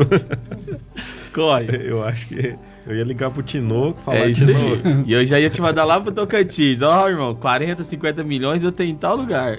É, é porque, para mim, é uma certeza, né? É uma certeza que a base, a base é, é a agricultura, é a pecuária, é a nossa origem é essa, né? Então, às vezes a gente fala assim, às vezes a gente fala para muita gente no meio digital, muita gente desconhece, né, a força e muito mais a importância que o agro tem. Então, o agro às vezes é rotulado de vilão por por alguns pontos, né? Mas o principal que é que todos nós precisamos todo dia, que é de comer, sem comida, sem nutriente a gente não sobrevive, né? E, e ao natural é impossível, né? Então eu até brinco. Então vamos. Às vezes tem gente aí que critica o agro, né? Pega um arco e flecha, uma enxada, um pouquinho de adubo e vai ver o que é produzir alimento, é. né? Porque pegar na prateleira do supermercado pronto é muito, é fácil. Uma, é muito fácil. E a gente, ao invés disso, a gente tem que agradecer ao sentar na frente de um prato de comida, é agradecer a Deus e pedir a Deus para dignificar cada dia mais o trabalhador que fez aquela comida chegar ali na sua mesa. Né? Justamente. Porque até o salgadinho que o cara abre lá, ele é do agro, né? Então, a gente até brinca, eu tinha um primo que ele falava, falava, você quer leite de vaca? Não, quero de caixinha. Será que a caixinha aqui é. é que fez o leite? Então, acho que a gente tem muito mais reflexão e, e apresentar muito mais respeito pro agro. Coisa boa, irmão. Show de bola. E aí, Léo, e você? Acabou de chegar um Pix de 10 milhões de dólares, irmão. O que, que você vai fazer com esse dinheiro? Ah, eu tenho que trocar a roupa primeiro, né, pra receber esse dinheiro. eu ia investir no agro, né? Eu ia investir na fazenda da mamãe e ia comprar uma fazenda no Tocantins, junto com a Encorp Agro, moçada. Ó, tocamos junto. Vamos ser vizinhos no Tocantins? De fazenda? E de porteiro, assim, ó, frente a frente. Bom demais. Seja bem-vindo. Isso aí. E você, Milena, com 10 milhões de dólares? Ó, oh, quando eu sentei aqui, eu queria ter uma fazenda de pecuária de corte e agricultura. Depois de, dessa aula que eu tive hoje, hoje eu quero ter a maior fazenda de produção leiteira. Metade da minha produção eu vou exportar e a outra metade eu vou produzir dentro dela mesmo os produtos que eu vou vender lá no mercado. Ó, oh, vai fazer uma boutique de negócio lá? Uma claro. boutique Top. de fazenda. Eu quero entregar o produto final também dentro da minha fazenda, eu vou organizar isso. Ó, oh, coisa boa. E você, Tinocão? Então, eu pegaria esses 10 milhões de dólares e eu investiria ele hoje num propósito maior que é voltado para o agronegócio também, que eu uso até o meu exemplo. Eu não era da atividade, há dois anos eu entrei na atividade do agronegócio, por mais que eu nasci numa fazenda, até os 15 me criei na fazenda, eu fui vaqueiro com 14 anos, tirar 50 litros de leite, e tratorista, de trabalhar em diurno e noturno. Então, mesmo assim, eu saindo da fazenda e indo para a cidade, eu perdi esse time aí, porque eu fui para o mercado urbano, virei um empresário do ramo da indústria e tal, do mercado urbano. E o que, que eu faria? Eu investiria numa fazenda, de pecuária de corte, pecuária de leite, de grãos e investiria em pessoas como vocês, como professores, como consultores, para que a gente possa treinar outras pessoas que da mesmo, do mesmo exemplo que eu, que às vezes não tinha essa parte técnica ao detalhe, é, hoje eu tenho dois anos de formação, tive o privilégio de ter vários mentores do agronegócio, um deles o Alex Narciso, outros professores mesmo, como a própria Fabíola Lino, próprios professores que sentaram aí, o Elder, que é um dos sócios nossos, que é da parte pecuária de corte, que desenvolveu a planilha financeira para nós. Então essa galera formou a base do que eu sou hoje. Então como eu estruturei isso aí, a minha ideia hoje é formar novas pessoas como eu, que teve essa oportunidade e repassar ela. Então você, quando traz o Diogo, eu olho o Diogo, eu me vejo e eu vejo a responsabilidade que nós temos de conduzir esse bastão para frente de novo. Porque você é um cara que você está fazendo, você tem energia, eu gostei demais da, da sua energia, da sua vontade de fazer os negócios, de se mostrar diferente. Mas você vai chegar uma hora em que você vai precisar passar esse bastão e alguém vai ter que assumir essa responsabilidade. Com certeza. E essa responsabilidade é dele, é do Diogo. Essa responsabilidade é minha, do Tinoco, é da Milena e é do Léo. Então eu faria isso. Eu pegaria dinheiro investiria numa fazenda diversificada, verticalizada, mas no final com o foco também em treinar, criar novas pessoas do agro que façam a mesma coisa que nós fazemos hoje, com o mesmo pensamento, com o mesmo mindset e tentar atacar e chegar em cada coração de cada pecuarista hoje que nós sabemos a dificuldade que é. Quantas vezes nós fomos é, não é nem é, não é nem que não acreditaram na gente, né? Mas que tiveram essa cultura de, de preconceito Entendeu? Quantas vezes eu escutei de clientes falar: ah, é um peãozinho de Facebook. Esses caras só vivem na, na, no, no, escritório, não sabem nada de agronegócio, de fazenda, de pecuária de corte. Mal sabe essa pessoa que tanto estava aqui no escritório quando eu estava lá dentro da fazenda aprendendo com quem sabe. Que é o senhorzinho lá, que é o, o que está há 20 anos na fazenda, que nem sabe escrever o nome direito. Mas até quando você fala de ETF para ele, que ele não sabe falar nem a palavra correta, mas ele sabe todos os protocolos, todos os procedimentos, e é o maior professor que eu já tudo. tive, desde o mais simples ao mais sofisticado. Então eu faria isso. Eu criaria uma fazenda modelo, fazenda escola, que é o que nós estamos fazendo hoje, lá na Fazenda Paraíso. Fechou? Sem, sem dúvida. Tem um amigo meu, o Leno, ele até gosta de falar. Conhecimento é igual a amor, ele compara com amor. Quem mais compartilha, mais tem. Então, o conhecimento não é uma coisa que foi feita para ficar guardada, ela é para ser compartilhada mesmo. Então, É, isso é verdade. a gente cons- construiu uma rede que tem por si só, se tivesse só esse perfil, a gente sabe que aqui constitui vários negócios, mas se por si só já vendesse a ideia da difusão de conhecimento que é tão carente, por si só já era um negócio muito nobre, muito digno e de sucesso, porque faz a diferença para quem recebe. Então não te custa nada compartilhar o que às vezes eu, você, todo mundo construiu de conhecimento, mas para quem recebe agrega Muita coisa, muito, né? Muita eu acho coisa. que a sensação de orgulho só olhar e falar assim, ó, aquele ali eu mentorei, ele é um sucesso, não tem, não tem preço. É, gratificante. E eu uso uma palavra, isso aí é uma frase minha, que eu levo com muita, é, muita responsabilidade, e eu falo para todo mundo aqui do escritório. É, eu, ninguém vai nunca ver eu negligenciar conhecimento para ninguém. Sabe por quê? Porque para mim, a pessoa que não passa o que aprendeu, ela não merece o conhecimento que tem. Porque em algum dia, em algum momento, alguém perdeu tempo em me ensinar. E se eu é, evitar de ter esse conhecimento, de passar esse conhecimento para frente, eu não sou merecedor dele. Então, o primeiro que eu preciso ter é o meu, a minha responsabilidade de poder passar para frente aquilo que eu aprendi. E isso a gente tem que atingir várias pessoas. Então, parabéns para você, Danilo, porque eu vejo na, na, na sua garra, determinação, na sua vontade de fazer diferente, de passar esse conhecimento. Por, não é só porque você é da, da parte de didática, né? Porque você é um professor, né? Você dá aula e tudo.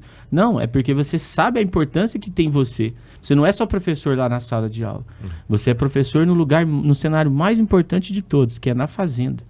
Quando você sobe num cavalo e você vai andar numa fazenda e vai contar sobre a história da fazenda, com qualquer que seja a pessoa, você está ensinando.